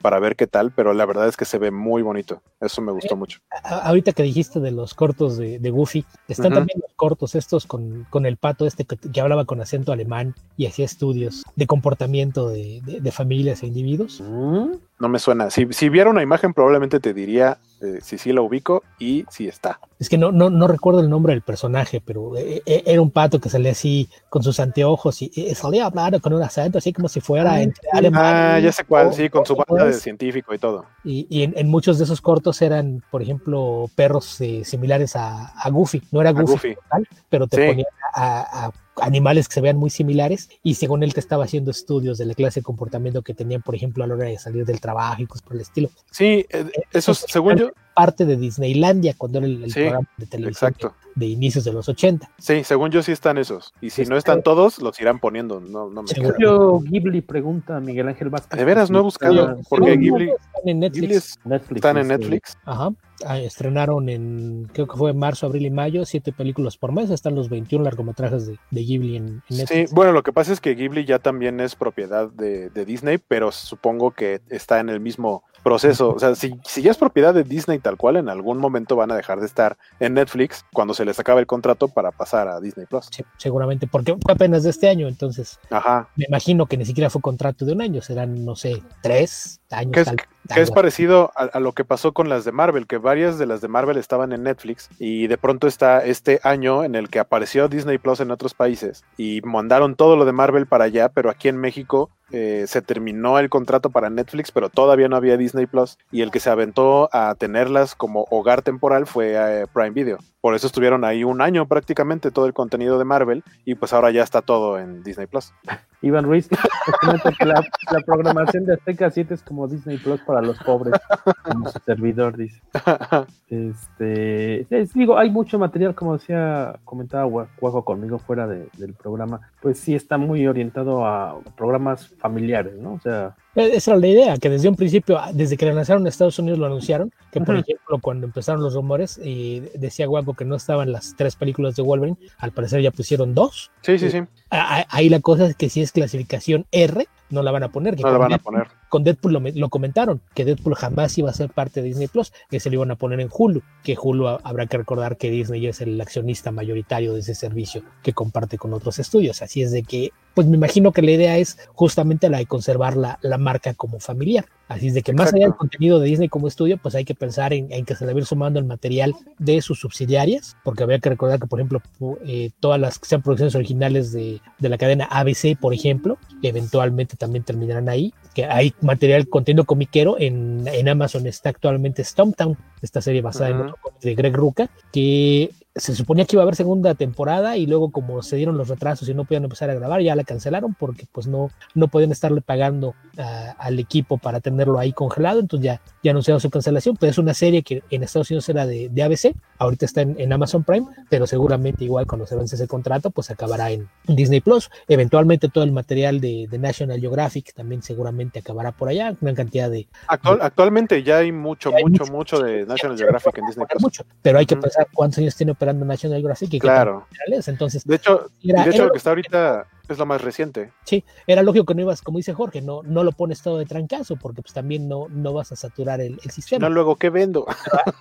Ah, a, lo mejor eventualmente podrás darles rotación, quitas temporalmente algunas cosas que nadie esté viendo y, vas metiendo material antiguo que, que, la gente esté solicitando o que ya terminaste de darle una remasterizada, porque se supone que casi está todo en, en HD y 4K, ¿no? De, cosas nuevecillas, Waco, ¿qué encontraste? Contenidos no ah, necesariamente clásicos. Ya, digo, hablando, hablando hablando, de cuestiones comiqueras, o por lo menos de los personajes de Marvel, hay dos documentales cortitos, cada uno es como de 40 minutos. Uno se llama From Pulp to Pop, eh, que básicamente es la historia de Marvel. Que 40, contar la historia de Marvel en 40 minutos, ya se imaginarán qué tan recortada está. Sí habla de los inicios de Timely, dan fechas y todo, pero obviamente está bastante sesgada a voltear a ver solo Marvel, incluso en las cuestiones de cine, porque no mencionan para nada las películas de Spider-Man de Sam Raimi, o sea, mencionan que por ahí, mm. lo único que mencionan al respecto es, en ese, a finales de los 90, Marvel lo que hizo fue cederle los derechos de,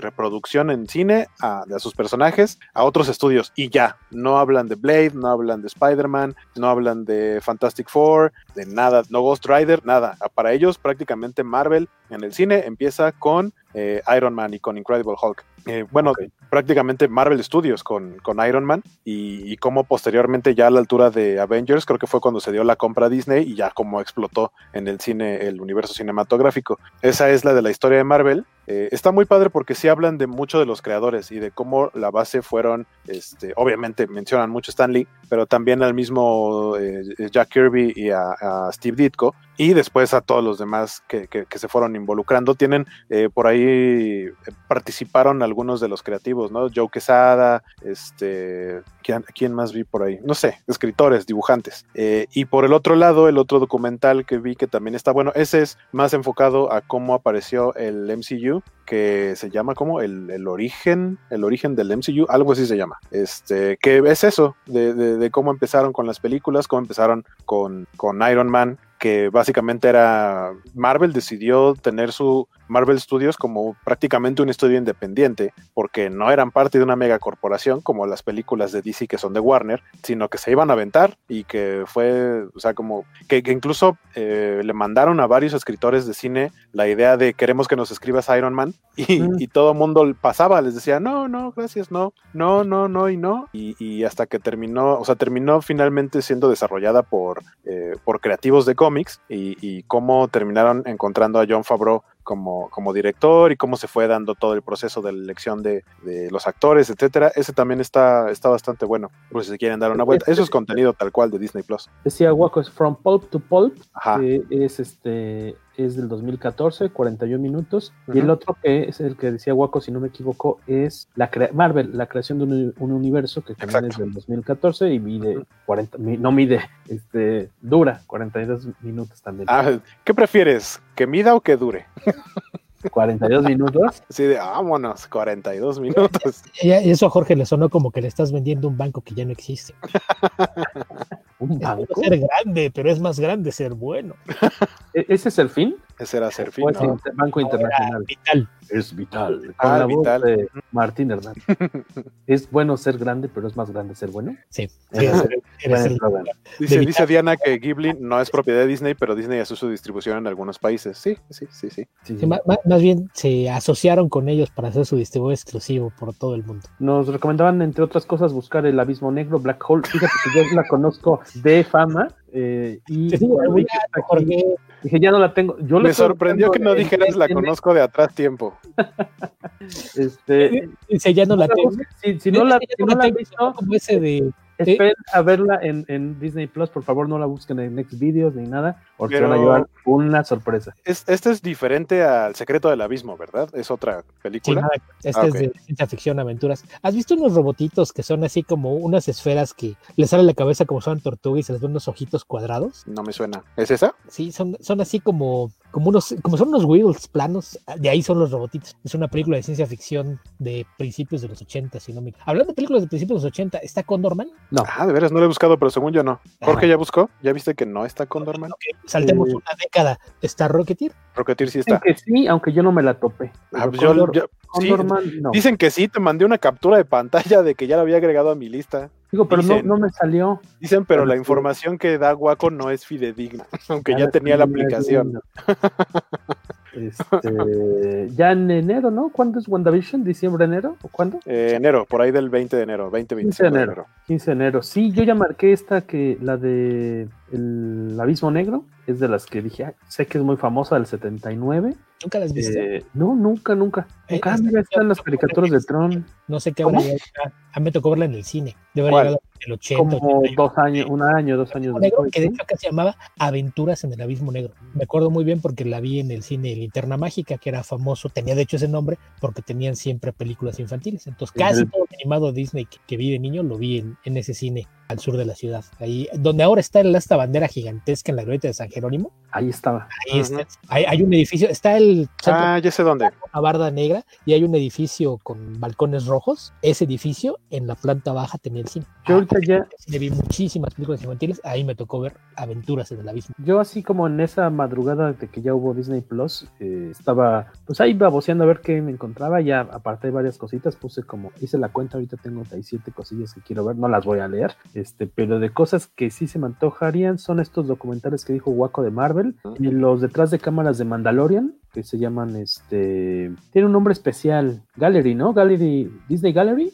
es, eh, eh, me imagino que va a ser la serie, así se va a llamar, me imagino, la serie de documentales de las distintas producciones exclusivas de, de la plataforma Disney Gallery de Mandalorian, por ejemplo, ¿no? Eh, y estos son como seis capitulitos, algo así, o más, eh, ¿no? Son ocho capítulos sobre distintas, distintos aspectos técnicos sobre esta serie que está muy chida, eh, cosas que sé que son muy famosos, pero que no he visto. También le tiran, le tiran mucho la, a la nostalgia porque tienen mucho contenido hablando de Marvel, de que no era tan fácil de conseguir. Por ejemplo, tienen la serie animada de la Mujer Araña, este, ah, bueno, sí. Spider-Man y sus sorprendentes amigos, los X-Men de los 90, sí. la serie de Iron Man que yo nunca la vi, sabía que existía, pero nunca la vi, la serie Spider-Man de los 90, de los Cuatro Fantásticos, Incredible Hulk, Silver Surfer, Spider-Man, Spider-Man Unlimited, que se supone que extraoficialmente era una secuela a la serie de los 90 de Spider-Man, en la oh. que Peter Parker terminaba yendo al espacio con Carnage y Venom y tenían pues, aventuras espaciales. ¿Es la que es con animación CGI? No. No, no, no, no, no. No, esa es, este, también es animación normal 2D. La que es CGI, es, esa fue producción de MTV, esa es de Sony. Ah, Entonces, okay. difícilmente creo que la vayan a poner aquí. Eh, tienen eh, para los niños Super Hero Squad y algo, una que yo les recomiendo mucho, que no es tan vieja, eh, Avengers Earth's Mightiest Heroes. Es muy buena serie. Eh, muy buena. Creo que condensa bastante bien algunos arcos importantes de los cómics de los Vengadores. La, la está, segunda, esa está muy bonita. La segunda mejor serie animada de cómics jamás creada, solo detrás de Batman de Animated Series. Sí, sí, sí, estoy de acuerdo. Incluso está... por arriba de Superman de Animated Series o Justice League Unlimited. Yo pongo a, a Earth's Mightiest Heroes. Es, es una grandiosa serie esa. O sea, si, si, si se quieren meter uh, de una manera condensada de Vengadores, esa es serie es la ideal. clásicas de cómics, así como la, la, lo de Korvac, la, la, guerra de los Chris Krull, cosas que el Conquistador. 15 cómics de esos de cómics pesados, acá te cuenta esas, esas, historias largas en dos episodios. No necesitas más de 40 minutos para entender todas esas sagas. Este, Ultimate Spider-Man, obviamente la que ya empezó a hacer Disney, y después Disney hizo otra serie de Spider-Man, que la animación se veía muy bonita, esa ya no la vi. Este, tienen unas series como Avengers Assemble, que fue la que sustituyó eh, tras la compra de, de Disney Marvel. Este, sustituyó a Earth's Mightiest Heroes, que la neta no está buena. Hulk y los agentes de Smash, hay una de los Guardianes de la Galaxia, en fin, eh, creo que hay bastante material animado eh, para, para, poder verlos. Los cortitos de Ant-Man, hay, este, hay unos cortos de Spider-Man también y eh, estas, estas series recientes de Marvel Rising con, con los personajes creados de manera más reciente. Creo que la, la, principal bandera de ellos es Kamala Khan. También, también están ahí en la plataforma. Me imagino que tienen los doblajes viejitos, ¿no? Me imagino. Sí, sí, sí. Araña, perdón. Sí, todos son Mujer, mujer mara, Maranilla. Ok, ahorita que dijiste esas series viejas y el doblaje, está la, la primera serie animada de los Fantastic Four. La sí vi una de Fantastic la, Four, pero según yo no. de Alex. No, no creo. No, la que está de los Cuatro Fantásticos es de 1994 y no creo que sea esa. No, es la de la, la, del, la de la época más o menos de la de Spider-Man de los 90. No, esta Entonces... es más o menos de la misma época de la, de la famosa de, de Spider-Man. Quedó mucho tiempo acá, la que tenía su tema original en español. Uh -huh. Es más o menos de esa misma época, justamente cuando estaba Alex Todd trabajando en animación en Hanna-Barbera. Ah, que ahí, okay. ahí también no, no sé qué tanto influye que sea una producción original hecha en Hanna-Barbera, que aunque los derechos pertenecerían a Disney, no, no sé cómo esté con, con, esa serie, pero es que preguntaba porque en el doblaje, ese es de los primeros ejemplos en los que el, el doblaje de acá le, le, ponían cositas de sus propios sabores, donde, donde puedes ver al Doctor Doom diciendo cosas como, oh, si me viera mi mamá, todo es culpa de Richards. Aquí, se rompió una taza, aquí se rompió una taza y ya me voy. Es, es, esos doblajes, que, que según yo ese, ese, tipo de doblajes todavía, no a lo mejor de ese estilo, pero todavía series como la de Spider-Man y sus sorprendentes amigos tienen de pronto todavía algunos toques de estilo de, de ese doblaje. Mira, Cuando usaban poderes en, lo, en, los sorprendentes, en el hombre araña y sus sorprendentes, ¿Qué decía? decía Y está enjambre. Eh, eso empezó enjambre, con la, la, de Hulk, que cuando Hulk empezaba a saltar para alejarse en el desierto, ¡Chojojoy! ese chojojoy lo agregó el actor por accidente y el director de doblaje lo dejó. Lo que pasa es que ese en inglés no tiene ni siquiera un efecto de sonido. Entonces él estaba con, con los audífonos y, y, nada más veías a Hulk que daba 6, 7 saltos hacia el infinito y no pasaba nada. Entonces de repente el, el actor de doblaje, cada vez que saltaba, chojojoy, chojojoy, yo, güey. el doblaje le al ingeniero, déjalo, déjalo. Se quedó la grabación y, y, se quedó como parte del doblaje. Entonces, eh, en inglés no, no hay nada ahí, ni siquiera un efecto de sonido para que lo oiga saltar. Y en español oyes un chojojoy con cada salto de Hulk. Ya que la pongan, será interesante ver la, la comparación. Como le puedes poner el. Pues, el cambiar de idioma, ponerle incluso. Uh -huh. el, closed caption. Eh, las, las, películas de Star Wars seguramente son las versiones más eh, modificadas posibles a la fecha, seguramente. Las más shineadas, Rogelio. Sí, seguramente. Sí, sí, Saludos a que, que llegó tarde, pero sin sueño. Tarde, pero seguro. Este, eh, ¿qué otra? Ah, mira, yo, yo marqué de cosas que no son de cómics, pero que se me hacen y que se ven recientonas. El mundo de Jeff Goldblum, según Jeff Goldblum, que es de National Geographic. Uh -huh. Ese es reciente. Es, un, sí, es, es una de, del 2019, son como 10 sí. capítulos mini documentales sobre tatuajes, mezclilla, helados, sneakers. Eh, y me sí, caí. Creo que todos aman a Jeff Goldblum. Esa eh, se me antoja bastante. Y la serie, como que sí se echa muchas flores, obviamente Disney, y tiene por lo menos dos o tres documentales sobre sí misma, sobre cómo hacemos los parques de diversiones, cómo hacemos nuestras películas, cómo hacemos esto y lo otro, pero se ven bastante chidos, bastante chidos hasta eso. Pero está bien, porque ¿quién más te va a hacer sí. un documental sobre de dónde salió Disney? Sí, exacto, con, y con material este, pues clasificado, digamos, ¿no? O sea, Hubieran aprovechado los cumpleaños de Mickey Mouse para explicarte por qué su debut fue en su tercer cortometraje, por ejemplo. En lugar de en el primero, dices, o cómo, no entiendo. ¿Cómo? Es que hoy que estamos haciendo esta transmisión, es, el, es aniversario 92 años de Mickey Mouse, de Steamboat Wild. De, que es el primer, el primer cortometraje conocido de, de, Mickey Mouse y resulta que es el tercero que produjeron. De, de, era, era, Walt Disney y su primer animador era Up Iwer. No, al revés, es Ip Iwer. Que ellos dos crearon el personaje y ese fue el tercer corto que hicieron, pero el primero que se estrenó en cines. Oh, okay, Lo okay. que pasa es que eso, eso fue en noviembre, el 18 de noviembre de, de 1920, cuando desde mayo habían hecho el primer cortometraje, que ahí, no, no, no sé, eh, bueno, tuviste la, la, exposición que trajeron hace un par de años a, a la Cineteca, Jorge. A, recordarás que le dieron un espacio bastante importante a, a, Oswald de Lucky Rabbit, este personaje que es como un prototipo de Mickey. Lo que pasa es que ese, ese personaje lo crearon ellos mismos, pero eh, en un trato para una distribuidora de animación que era propiedad de Universal. En algún momento Universal estaba muy a gusto trabajando con este estudio propiedad de, de Walt Disney y de repente decidieron que sí les gustaba tener esas animaciones, pero le querían pagar menos. Entonces cuando Walt se quiso poner sabroso y, y negociar ahí, no, pues espérense, pero, pero páguenme mejor o vamos a, a, negociar un trato. Hago las animaciones más cortitas o las, las hacemos más seguidas para, para mejorar los gastos. Y a ellos se les hizo más fácil, no, sabes que ya, ya, ya, ya encontramos la solución para no pagarte lo que tú quieres. Vamos a ofrecerle trabajo a todos tus animadores y que trabajen directamente para nosotros. Y eso fue lo que hicieron. Entonces, eh, el único animador que no aceptó la oferta de, de, Universal y se quedó a trabajar con Disney fue justamente Eve Works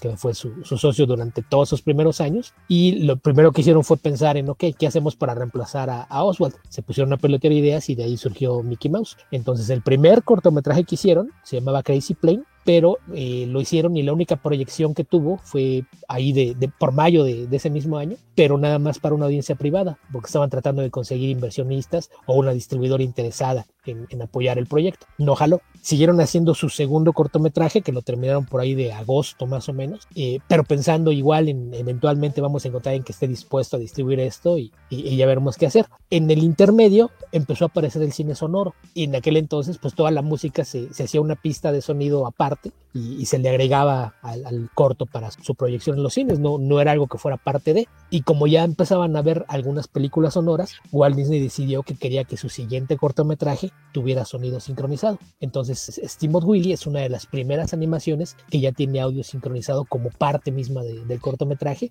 y, y, fue la razón por la que ese fue con el que le vendieron la, la, carta. Es que miren lo que estamos haciendo con animación, ya ahí sí consiguieron quien se interesara y ese fue el que se estrenó en cines. Entonces, el, el primero que hicieron, después lo, retrabajaron para meterle sonido y se estrenó al año siguiente, ya fue como el quinto o sexto cortometraje que apareció, aunque haya sido el primero en realizarse. Porque luego mucha gente dice, es que esta es la fecha oficial, pero no es el verdadero cumpleaños de Mickey Mouse. Pues es que es el, oficial porque es en donde realmente se conmemora el estreno en, en, cine, que es realmente la presentación pública del personaje. Sí, claro, no, no, lo mismo. Luego hay gente que no, se la premier, ¿no? Es que Boba Fett no debutó en el especial de Navidad, Boba Fett debutó en un desfile. El desfile, ajá, exacto. Pues, sí, bueno, y aquí no importa parte de que, hablando de Steamboat Willie, cuando estrenaron Disney Plus en Estados Unidos, eh, la gente se quejó porque le hicieron una, le hicieron una remasterización eh, al, al, video y perdió por completo la, la, textura como de animación tradicional y la verdad es que sí se veía medio gachito, o sea, lo, lo trataron de hacer como para que se viera bien en pantallas grandes, pero vaya, si eso lo proyectaste en una pantalla de cine y tienes todavía la manera de, o sea, tienes la manera de hacer que se vea bien animado sin tener que pasarlo por un proceso digital que más bien parece que le metieron acá como un Gaussian blur o algo así que la verdad no se veía cool. No, no lo he visto ahora en la plataforma porque creo que sí lo iban a corregir. No sé si ya esté corregido o siga siendo la versión este, remasterizada que no estaba, no está padre. Nos pregunta Iván Ruiz que si el que cantaba el tema en español, sí, de la serie Spider-Man de los 60 en español, obviamente, eh, era el mismo que cantaba el de Mujer Araña. Es claro el Capitán, sí. Memo, Capitán que Memo, también cantaba Memo. el tema de He-Man. Si no Nos tocó verlo en una TNT de hecho, porque estábamos exageradamente cerca, el, pues como el área de, uh, de cómics mexicanos, eh, demasiado cerca del, audi del, auditorio, entonces de hecho ni podías atender bien a, al, al, al, público, pero al menos podías ver al Capitán Memo muy chistoso cantando con sus lentes oscuros. Ha cantado los temas de He-Man, Spider-Man y todos los demás de He-Man, ya dije He-Man, ya. Este, con sus lentes oscuros y con su, se me olvidó, con su atril, con mm. su, como engargolado con las letras, como si no se las, así, en verdad no se las sabe, señor, si las canta cada 15 días en, en una convención sí, claro. de Sudamérica. Yo ahí lo y las leía. Yo a él lo, lo vi en eh, una de las primeras eh, exposiciones del Injuve, con, el Injuve que está creo que en la San Rafael. Sí, sí, sí. Eh, por el Monumento una, a la Madre. Exactamente, ya ahí por, una vez fue invitado. Por, por, la base de operaciones de Angie. ¿no? Exactamente. Por el rumbo. Exactamente. Del The Anglo. The Anglo Library. The Anglo Library. Library. Saludos a Angie y al Anglo. Este... Dice, dice Alberto Palomo que hagan el documental de dónde está la cabeza de Walt Disney. que por ahí leía un como dato curioso que todas en, en los parques y en todos lados, todas las fotos de, de, Walt Disney. Ah, bueno, todo el personal, si tú le preguntas dónde está eh, el baño, dónde está tal atracción, etcétera, no señalan con un dedo, señalan con dos dedos. Y dicen que es por Walt Disney. Que en todas sus fotos, en todos lados donde sale haciendo algo, sale haciendo esto con dos dedos. y, y lo que pasa es que el rumor dice, y me parece muy lógico, que él era fumador, entonces todo el tiempo traía un cigarro y había dos opciones. Una, o que eliminaron digitalmente el cigarro en todas sus fotos y traía, siempre sale haciendo esto. Y la otra es que el hecho de que siempre traía el cigarro hacía que sus dedos se vieran como muy amarillos, se vieran feos, entonces lo ocultaba juntándolos para que no se viera tanto. Y por eso todo mundo en Disney, si les preguntas algo, el staff te tienen que señalar con dos dedos hacia dónde está lo que quieres encontrar. Curioso. Dice Alberto Palomo, mi papá, a mi papá le sigue diciendo el ratón Miguelito. Y Miguel Ángel dice, yo sigo diciendo Tribilín. Sí, mis papás también. Tribilín, yo para mí, Tribilín. El Tribilín. Este. De costumbre. Para ir cerrando, díganos los que están conectados qué eh, piensan ver en las primas. ¿Qué piensan ver en Disney Plus? Dos recomendaciones, dos recomendaciones pongan esta serie y esta película o este documental, ¿qué piensan ver? Y nosotros también, Beto todavía no tiene la plataforma, pero ya nos dijo un poquito más o menos qué es lo que está esperando que se estrene para clavarse de. de ah, plan. ahorita también, digo, para los que no se hayan enterado, si son fans del, del anime japonés, eh, justo hace un par de horas, así de sorpresa de la nada, ya se había anunciado que iba a salir a finales de año, ya habían dado los precios, pero no habían dicho cuándo y se estrenó por lo menos en web, es decir, todavía no en aplicación, eh, la, eh, Funimation ya en México que va a ser tal cual la competencia directa de Crunchyroll con contenidos, traen contenidos muy pesados, animes que la verdad son bastante, bastante famosos, como el que a mí, mi favorito es My Hero Academia, ya está con doblaje, que el doblaje no es el mismo que el de las películas, que es doblaje mexicano. El doblaje de la serie la hicieron en Miami, con muchas de las voces que hemos escuchado en series como Batman, la serie animada, o, o Tiny Toon, o, o el mismo Animaniacs. Este, y pues a ver qué tal queda eso. Tienen Attack on Titan, tienen Tokyo Ghoul, tienen, vaya, muchas, eh, muchos animes bastante importantes. Entonces, si les late eso, si lo estaban esperando, vayan a checar el sitio de Funimation en México y ya se pueden suscribir. Todas las suscripciones les dan una prueba gratis de 14 días y si no les late, pues pueden cancelarla y ya, porque no les cobran al momento, les cobran cuando acaba la prueba gratuita. Que decían también para Disney Plus, por ahí hay una muy buena promoción si usan o se Mercado Libre. Mercado Libre. Sí, no sé, no, yo no uso Mercado Libre, entonces no sé bien cómo funciona lo de los niveles, pero dependiendo del nivel que tengas en Mercado Libre, te regalan meses en, con tu suscripción y creo que te pueden regalar hasta medio año dependiendo Ay, qué pues nivel acá, tengas. este, Es que varía según lo que vayas comprando. Cuando tú Ah, compras, ok. acumulando puntos. Eh, otras promociones de Disney Plus. Tantos puntos, con estos puntos pasas al siguiente nivel.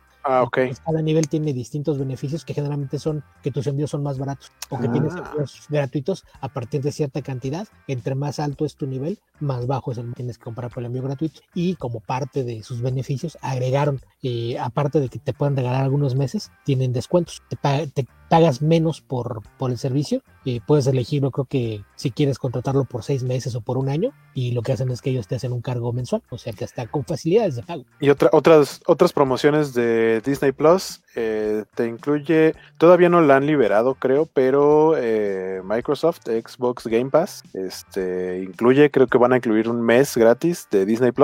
Eh, Easy, por ejemplo, eh, curiosamente para el paquete que yo tengo contratado, que es el que tiene, que son de 60 megas de internet para arriba y canales en HD, si, si haces una nueva contratación, el servicio te lo incluyen. Y si ya eres cliente, o sea, como yo, nada más te dan, nada más te dan un mes gratis. Nos dice Miguel Ángel Vázquez que él, sus recomendaciones para Disney Plus son Mandalorian y la última temporada de Clone Wars. Fíjate que yo también, más bien nosotros nos quedamos viendo este eh, Rebels, que no estaban todas las temporadas en. Rebels ¿dónde es fantástica. En- Rebels es Claro, fantástica. No estaban todas, entonces ahí nos quedamos atorados. Lo bueno es que aquí ya podremos. A- Ahorita que dijeron Rebels, me acordé de otra. ¿Ya está Gárgolas? No he visto, pero según yo era de las cartas fuertes. Ahorita te digo. Había gente te digo. Yo sí.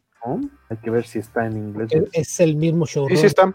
Sí, partió. Sí está. Gárgolas. Lo que está medio, medio cucho son las descripciones en español del Tres temporadas. que estás viendo. O sea, la descripción no, de repente no está bien traducida. A Eso ver es normal, muchas veces las pasan por todo automático. Sí. Pero para quien no haya visto alguna vez Gárgolas, que es una gran serie, Sí. si quieren cartas de recomendación, la misma persona responsable de Young Just y de Rebels fue el creador de Gárgolas. Ah, buena, buena oportunidad para, para entrarle. Fíjate que yo tampoco, yo sé, todos mis, mis cuates este, son grandes fans de Gárgolas, pero no, a mí no me tocó verla en su momento. Sí, yo sí la vi. acercarme a, Sí, a- sí, a sí. verla ahora. Era, el showrunner era Greg Wiseman. Y había cómics cuando, cuando se volvió a popular la serie, los cómics los dibujaba Amanda Conner. Una muy joven Amanda Conner con, con un trazo muy, muy limpio, muy bonito. Este, que si ya viste el episodio de Teen Titans Go donde salen Fenomenoide y Beetlejuice. No lo he visto, salió el fin de semana pasado, el de donde sale Fenomenoide. Solo vi capturas y vi en YouTube alguien subió como un cachito cachito de por qué sale Fenomenoide eh, y solo he visto eso, pero no, no he visto el capítulo completo. La recomendación de Ju Hernández verá las películas clásicas Blancanieves, Dumbo, Pinocho y le va a entrar a The Mandalorian. Eh, lógicamente dice Rogelio Fortanel de Mandalorian en las series animadas de los 80 de Marvel, como Mujer Araña y El Hombre Araña y sus sorprendentes amigos. Eh, ¿Qué más tenemos por acá? Que ya está Gárgolas, dice Ju. Rogelio dice la real action de la Dama y el Vagabundo. Yo de hecho la tengo en mi lista y también es lo que voy a ver próximamente porque... ¿Eso se estrenó en cines? No. No, eh, fue de las primeras producciones live action Ah, de, esta, de no esta ola que ha hecho Disney de live action, que decidieron no estrenar en cine, fue una producción más pequeña, fue directo a Disney Plus, pero curiosamente tuvo mejores críticas que varias de las que han sido para cine, entonces sí quiero echarle un ojo. Rebels empezó muy infantil igual que Clone Wars, pero acabó de maravilla, dice. Sí, no, fantástica. Gárgolas de las mejores series de los 90, Iván Ruiz. Y este a Alberto Palomo de plano sí no le, no le interesa el formato de toda la familia que ofrece Disney Plus. Pues sí, dice él, no tiene películas de horror y comedia negra. Pues ahí sí tendrías que meterte de plano. A cualquier otro servicio. Eh, eh, él, él tendrá que esperar a que Shooter cumpla su promesa de estar disponible en América Latina. Ándale. Que es- ellos se especializan justamente en Con la nueva temporada de Tales from the Crypt, ¿no? Por ejemplo. No, pero en general hay muchas producciones independientes que ya ves que en realidad el cine de horror se caracteriza por ser muy barato, entonces hay muchísimas producciones que van directamente para allá. Entonces yo, yo nada más veo, veo que además aparecen a cada rato comentarios de la nueva película de, de Shudder y yo pensando, y, en América Latina, ¿para cuándo? ¿Por Que ahorita que mencionaban lo de Fenomenoide, eh, justo mañana se estrena en Hulu, que aquí no existe, eh, la nueva la nueva versión que tenemos de Animaniacs, justamente. Se estrena mañana 20 de noviembre en Hulu, aquí no existe. No sé si la vaya a traer, no la va a traer en estreno porque nadie ha anunciado que, que vaya a estrenarse mañana aquí en México, eh, pero no sé si va a llegar a alguna otra plataforma. Eh, y justamente que hace rato decía Beto que Hulu básicamente es propiedad de Disney y podría ser el destino de producciones que no son para toda la familia propiedad de Disney como Deadpool. Eh, curioso porque Animaniacs pues es producción original de la Warner, de, de Steven Spielberg, y que esté ahí el revival en, en Hulu. Lo que pasa es que no es de Disney. En realidad Hulu fue fundado por Universal. Warner, Sony, Fox y Disney. Entonces lo, lo que pasó fue que al adquirir Fox... Ah, claro, claro, tiene, un, una rebanada en el pastel. tiene un porcentaje más grande que todos los demás, pero ahí encuentras material de, de los grandes estudios, porque por ejemplo, cosas de, de Universal, que son los que se han visto lentos con lo de, ah, vamos a poner nuestra plataforma, casi todo el material de Universal está en Hulu, pero hay muchas cosas de Warner, hay muchas cosas de Disney, o sea, Disney de plano dijo todo lo que, lo que cuente como que no es estrictamente familiar, sino que es para un público más adulto, lo vamos a poner allá, porque a ellos les interesa también que la plataforma sea saludable, porque también les genera ingresos. Y nunca, se ha, y nunca se ha visto una intención de traer Hulu a México, ¿verdad? O algo así. Y ya tiene varios años operando esa plataforma. A mí me, me llamó la atención porque a, a lo mejor, justamente como acá las distribuidoras a veces le trabajan a más de un estudio, sería una, una buena solución pensar en, en importar el, el modelo de Hulu y tener una plataforma con material de varios estudios, pero no, no, no se les ha prendido el foco o de plano sí es, sí ha de ser una pesadilla de contratos ver exactamente cómo, cómo funcionarían los derechos internacionales de propiedades de varios estudios. Preguntan si la reedición de Deadpool, que es para toda la familia, no sale, eh, no está disponible. No, Mm, no, no está. ¿El de No. Navidad? Sí. Once Upon a Deadpool. Eh, que si Warner sacará un servicio con todas sus películas, series animadas y series live action. Pues es este básicamente HBO Max, ahí es donde van a meter todo eso. Te- Tiene uno que se llamaba DC Universe y... Pero nada, ya le dieron crán. Pero fíjate que lo- los, los pobres incautos que le cayeron les convino porque se van a llevar un muy buen descuento para contratar HBO para Max. mudarse a HBO Max. Que yo me acuerdo que just- justo cuando acaban de estrenar de DC Universe allá en San Diego, en el stand, en el booth de, de DC, te decían, ven y compra tu membresía y te regalamos, no sé qué, estaban dando creo que pósters, algo, cosas muy bonitas. Y yo, pues yo soy de México, así es que no lo puedo comprar. Ah, usted disculpe. Y Tienes playera gratis. Ajá. Así de, ah, entonces no le doy nada. ¿Qué hace aquí? A ver sus papeles. ¿Dónde está su visa? ¡Ice! ¿Qué? ¡Ice! Ice, ajá, Ice. ¿Tiene niños? Porque si tiene niños se los tenemos que quitar al ahorita en este mismo momento. Esa es la famosa agencia gubernamental que anda Ajá. arrestando a cualquier persona que, no, que tenga la piel un, un par de tonos de pantone más oscuros de donde a ellos les gustaría. los que andan separando niños de sus familias para guardarlos en jaulas y cosas por el estilo. Eso es ICE. La congeladora. De, de las cosas, aparte de las cosas viejitas, eh, el caldero mágico, Robin Hood, la espada en la piedra, de lo, y por ejemplo, Una noche en la ciudad, que curiosamente tiene esas eh, referencias a Thor, que ahora pertenece a Disney. Es, puedes ver al Kingpin con el martillo. Con Kingpin como Thor, bueno, como el mecánico que se parece a Thor. Esa me gustaría verla de lo viejito. Y de lo nuevo yo me voy. Lo que quieres ver es si se alcanza a ver la, el desplegado de Playboy de Elizabeth Shue, no te hagas. Hay un de ¿Cómo? Explícame esa referencia, esa sí no la... Elizabeth Shue es la protagonista de sí, la sí, serie, claro. es la niñera. Y cuando están en la ciudad y pasa por la fiesta de unos universitarios, la están confundiendo con la Playmate del mes. Ah, hace mil años que no la veo. Yo tiene igual, no sé, de tener yo creo que por lo menos 20, 25 años que no la veo y me acuerdo, Ah, ¿de no. qué diablo estás hablando? No, no, la llegué a ver una sola vez en el 5. Eso sí, de- aparte de las de las películas que ayudaron a popularizar la idea de la escena post Según yo, esa es la segunda escena post que vi. La primera fue la de Ferris Bueller. Ahí está la segunda. Claro. Eh, ya decía del mundo según Jet Goldblum. Y la otra que vería parte de estos documentalitos de Disney Gallery de, de Mandalorian está The Imagineering Story, que es las que le comentaba, es un documental, una docuserie del 2019 sobre el diseño y desarrollo de The Walt Disney Company, en la que te platican de todo lo que se requiere para crear y construir los parques temáticos Disney alrededor del mundo. Ahora sí que las tripas detrás de los. Sí, de los de- de- de hecho, así se llama la, la profesión. Un son, sí, son los Imagineering. ¿no? Son los ingenieros que imaginan cómo crear esos. Sí, ese se ve bastante sabrosón. Yo creo que es a lo que le voy a entrar. Primero hay cosas viejísimas y sé que todo el mundo las ha visto. Yo nunca vi los Mighty Ducks. Los campeones se llaman en español. La de hockey con Emilio Esteves, ex de Demi Moore. Esa me da curiosidad a ver qué tal. Jamaica bajo cero tampoco en la vida la vi. Eh, Ah, yo sí, Es la última bueno. de John Candy, ¿no? no es la última. ¿Tres? ¿Sí es la última? No, según yo no. ¿Qué? De las últimas, O de las últimas, ¿no? pero no es la última. Muy famosa. Esa tampoco la vi. Esa ya, ya la que va- marqué. basada en hechos reales. Es muy divertida esa película. y, y ver si tengo humor para y paciencia para ver la muy famosa Hamilton que está Yo, a mí, a no mí, sé qué por, odias al- a Manuel sí, por alguna razón me cae mal Lin Manuel Miranda, entonces no. A pesar de que dicen que está muy buena, es su culpa para hacer un mal personaje en Mary Poppins 2. ah tengo Mary Poppins 2 marcada porque esa sí no la Pero ver. gustan muchas películas en donde le he hecho la música. Ah, claro, como Moana. Moana me encanta y sé que le hace la música. A mí me cae bien. Y no me gustan los musicales. Así, aunque me caiga bien, no veo mucho de su trabajo.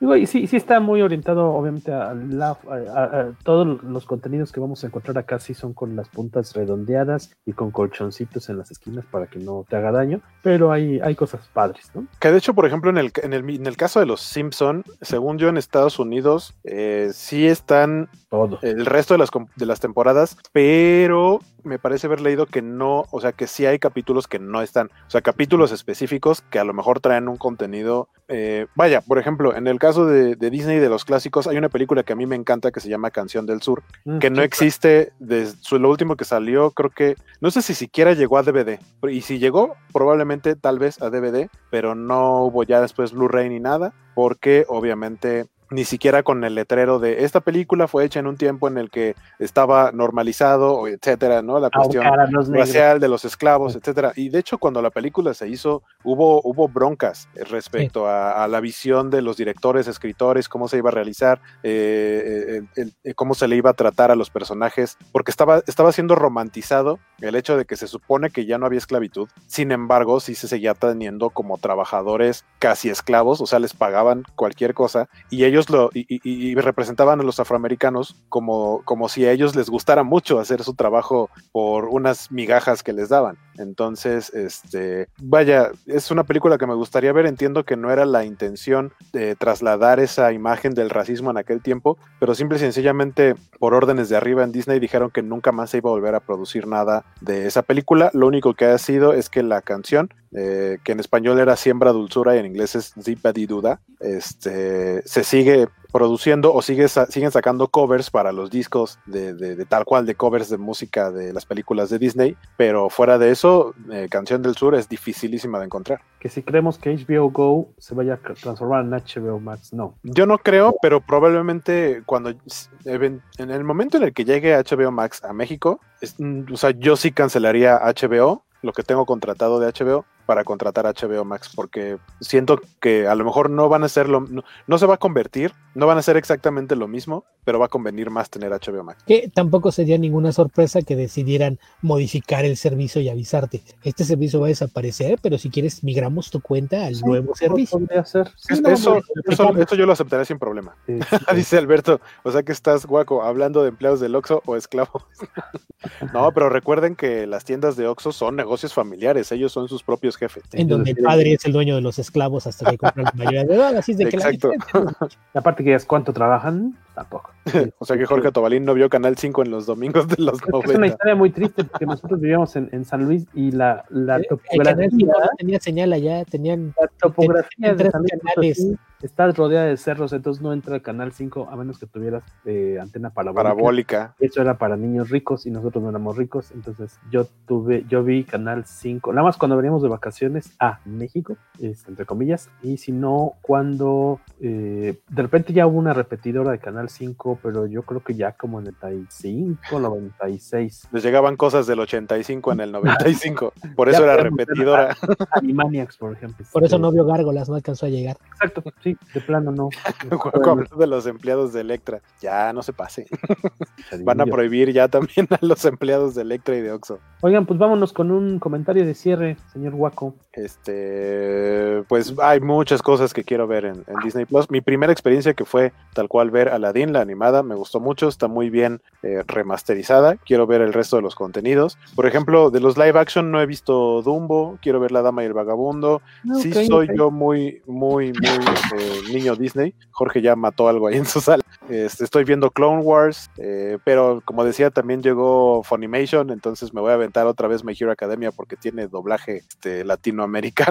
Que, ah, por cierto, de, de lo que estaba viendo es a los que ubiquen My Hero Academia, eh, uno de los personajes que es mi favorito, que es All Might, que básicamente es la versión de Superman Diagonal Capitán América de esa serie, eh, tiene una voz muy grave y tiene una manera de ser muy específica. Eh, en, en las películas, su voz la hace eh, Octavio Rojas, que lo ubicamos por, la, por ser la voz, o la, la- la voz principal del señor Smithers. Falleció. En, en Los Simpsons. No, ¿cómo crees? No, tú lo estoy matando, perdón, señor Octavio Rojas. no, ¿cómo crees? Que Este, alguien de los Simpson falleció, ¿no? El año pasado. ah, no sé espérame, quién. me perdí. Google. No, Octavio Rojas no se ha muerto. No, no, sí está vivo. Ojalá. No, y, vivo. Y para la serie animada, que el doblaje ya decíamos que es de una casa productora de Miami, quien va a hacer la voz se llama, ah, se me fue su apellido, se llama Orlando, pero no recuerdo el apellido, pero es quien hace la voz de Superman en la serie animada y, y en obviamente la serie de Liga de la Justicia, este, entonces me pareció un poco poético, no me lo imagino a él Noguera. haciendo, ¿eh? Orlando Noguera. Exactamente. Y también en, en Animaniacs hace la voz de Cerebro, que creo que ubico más una voz grave como la de Cerebro, pues, haciendo la voz de, de All Might. Entonces, a ver qué tal sale. Y pues ahorita hay muchas cosas que ver. Quiero ver en dónde puedo conseguir para ver Animaniacs la nueva, porque acá no hay Hulu, pero mientras ahí está Disney Plus, ahí está Funimation, que es lo nuevo que va llegando. Y pues va, se viene una temporada de invierno en donde vamos a estar pegados a las pantallas viendo mucho del contenido nuevo y mucho por nostalgia. Por nostalgia, eso sonó a. eh, ¿Lo, lo dijiste en clave, Guaco? No. Mucho contenido nuevo, mucho ya por de nostalgia. Jorge ataca de nuevo. Exacto. Buenas noches, muchachos. Les agradezco que me dieron una mejor excusa para procrastinar mi investigación Miguel Ángel Vázquez. Yay. Pues gracias por acompañarnos aquí a cotorrear un ratito y ponernos también sus recomendaciones de lo que creen que valdría la pena ver en la aplicación. Ahorita, ahorita, ahorita que enseñaste a, a, a René, está, Pues lo- eh, lo- hay lo- mucho contenido de los Muppets. Hay cinco Está, películas. está Muppet Babies, desgraciadamente no la original, sino la, La- la reciente, la que sí es para, o sea, la que sí es para niños chiquitos, porque la Muppet Babies original era, estaba repleta de referencias a Star Wars, Indiana Jones y demás, este, cultura pop de los 80s y 90s. Eh, esa no está, me encantaría que estuviera, ojalá la pongan. ¿Está la primera película? Porque luego hay mucha gente que ni sabe que esa existe. Todo el mundo piensa que la primera es la de, de Muppets Take Manhattan y pues. No, no, no, este, ya más para antes de despedirnos dejan. Mira, está Una Navidad, la, la película Los Muppets original del 79. La Isla del Tesoro. La Navidad con los Muppets, La Gran Aventura de los Muppets, como esas cuatro de las viejitas, más las dos modernas, La película de los Muppets, The Original Classic de 1979. la que dije. De camino a Hollywood, Kermit esquiva a un villano que lo ve como un plato de ancas de rana fritas. The Muppets de ABC, la serie de... Esa es la original, que aparte, lo que pasa es que creo que el problema es que acá en televisión abierta todo el tiempo pasaban The Muppets Take Manhattan. Sí, sí, sí, la pasaban muy seguido. Es la que todo el mundo ubica y todo el mundo cree que es la, la primera, pero no, hay una con anterior la- a esa. Con las ratas.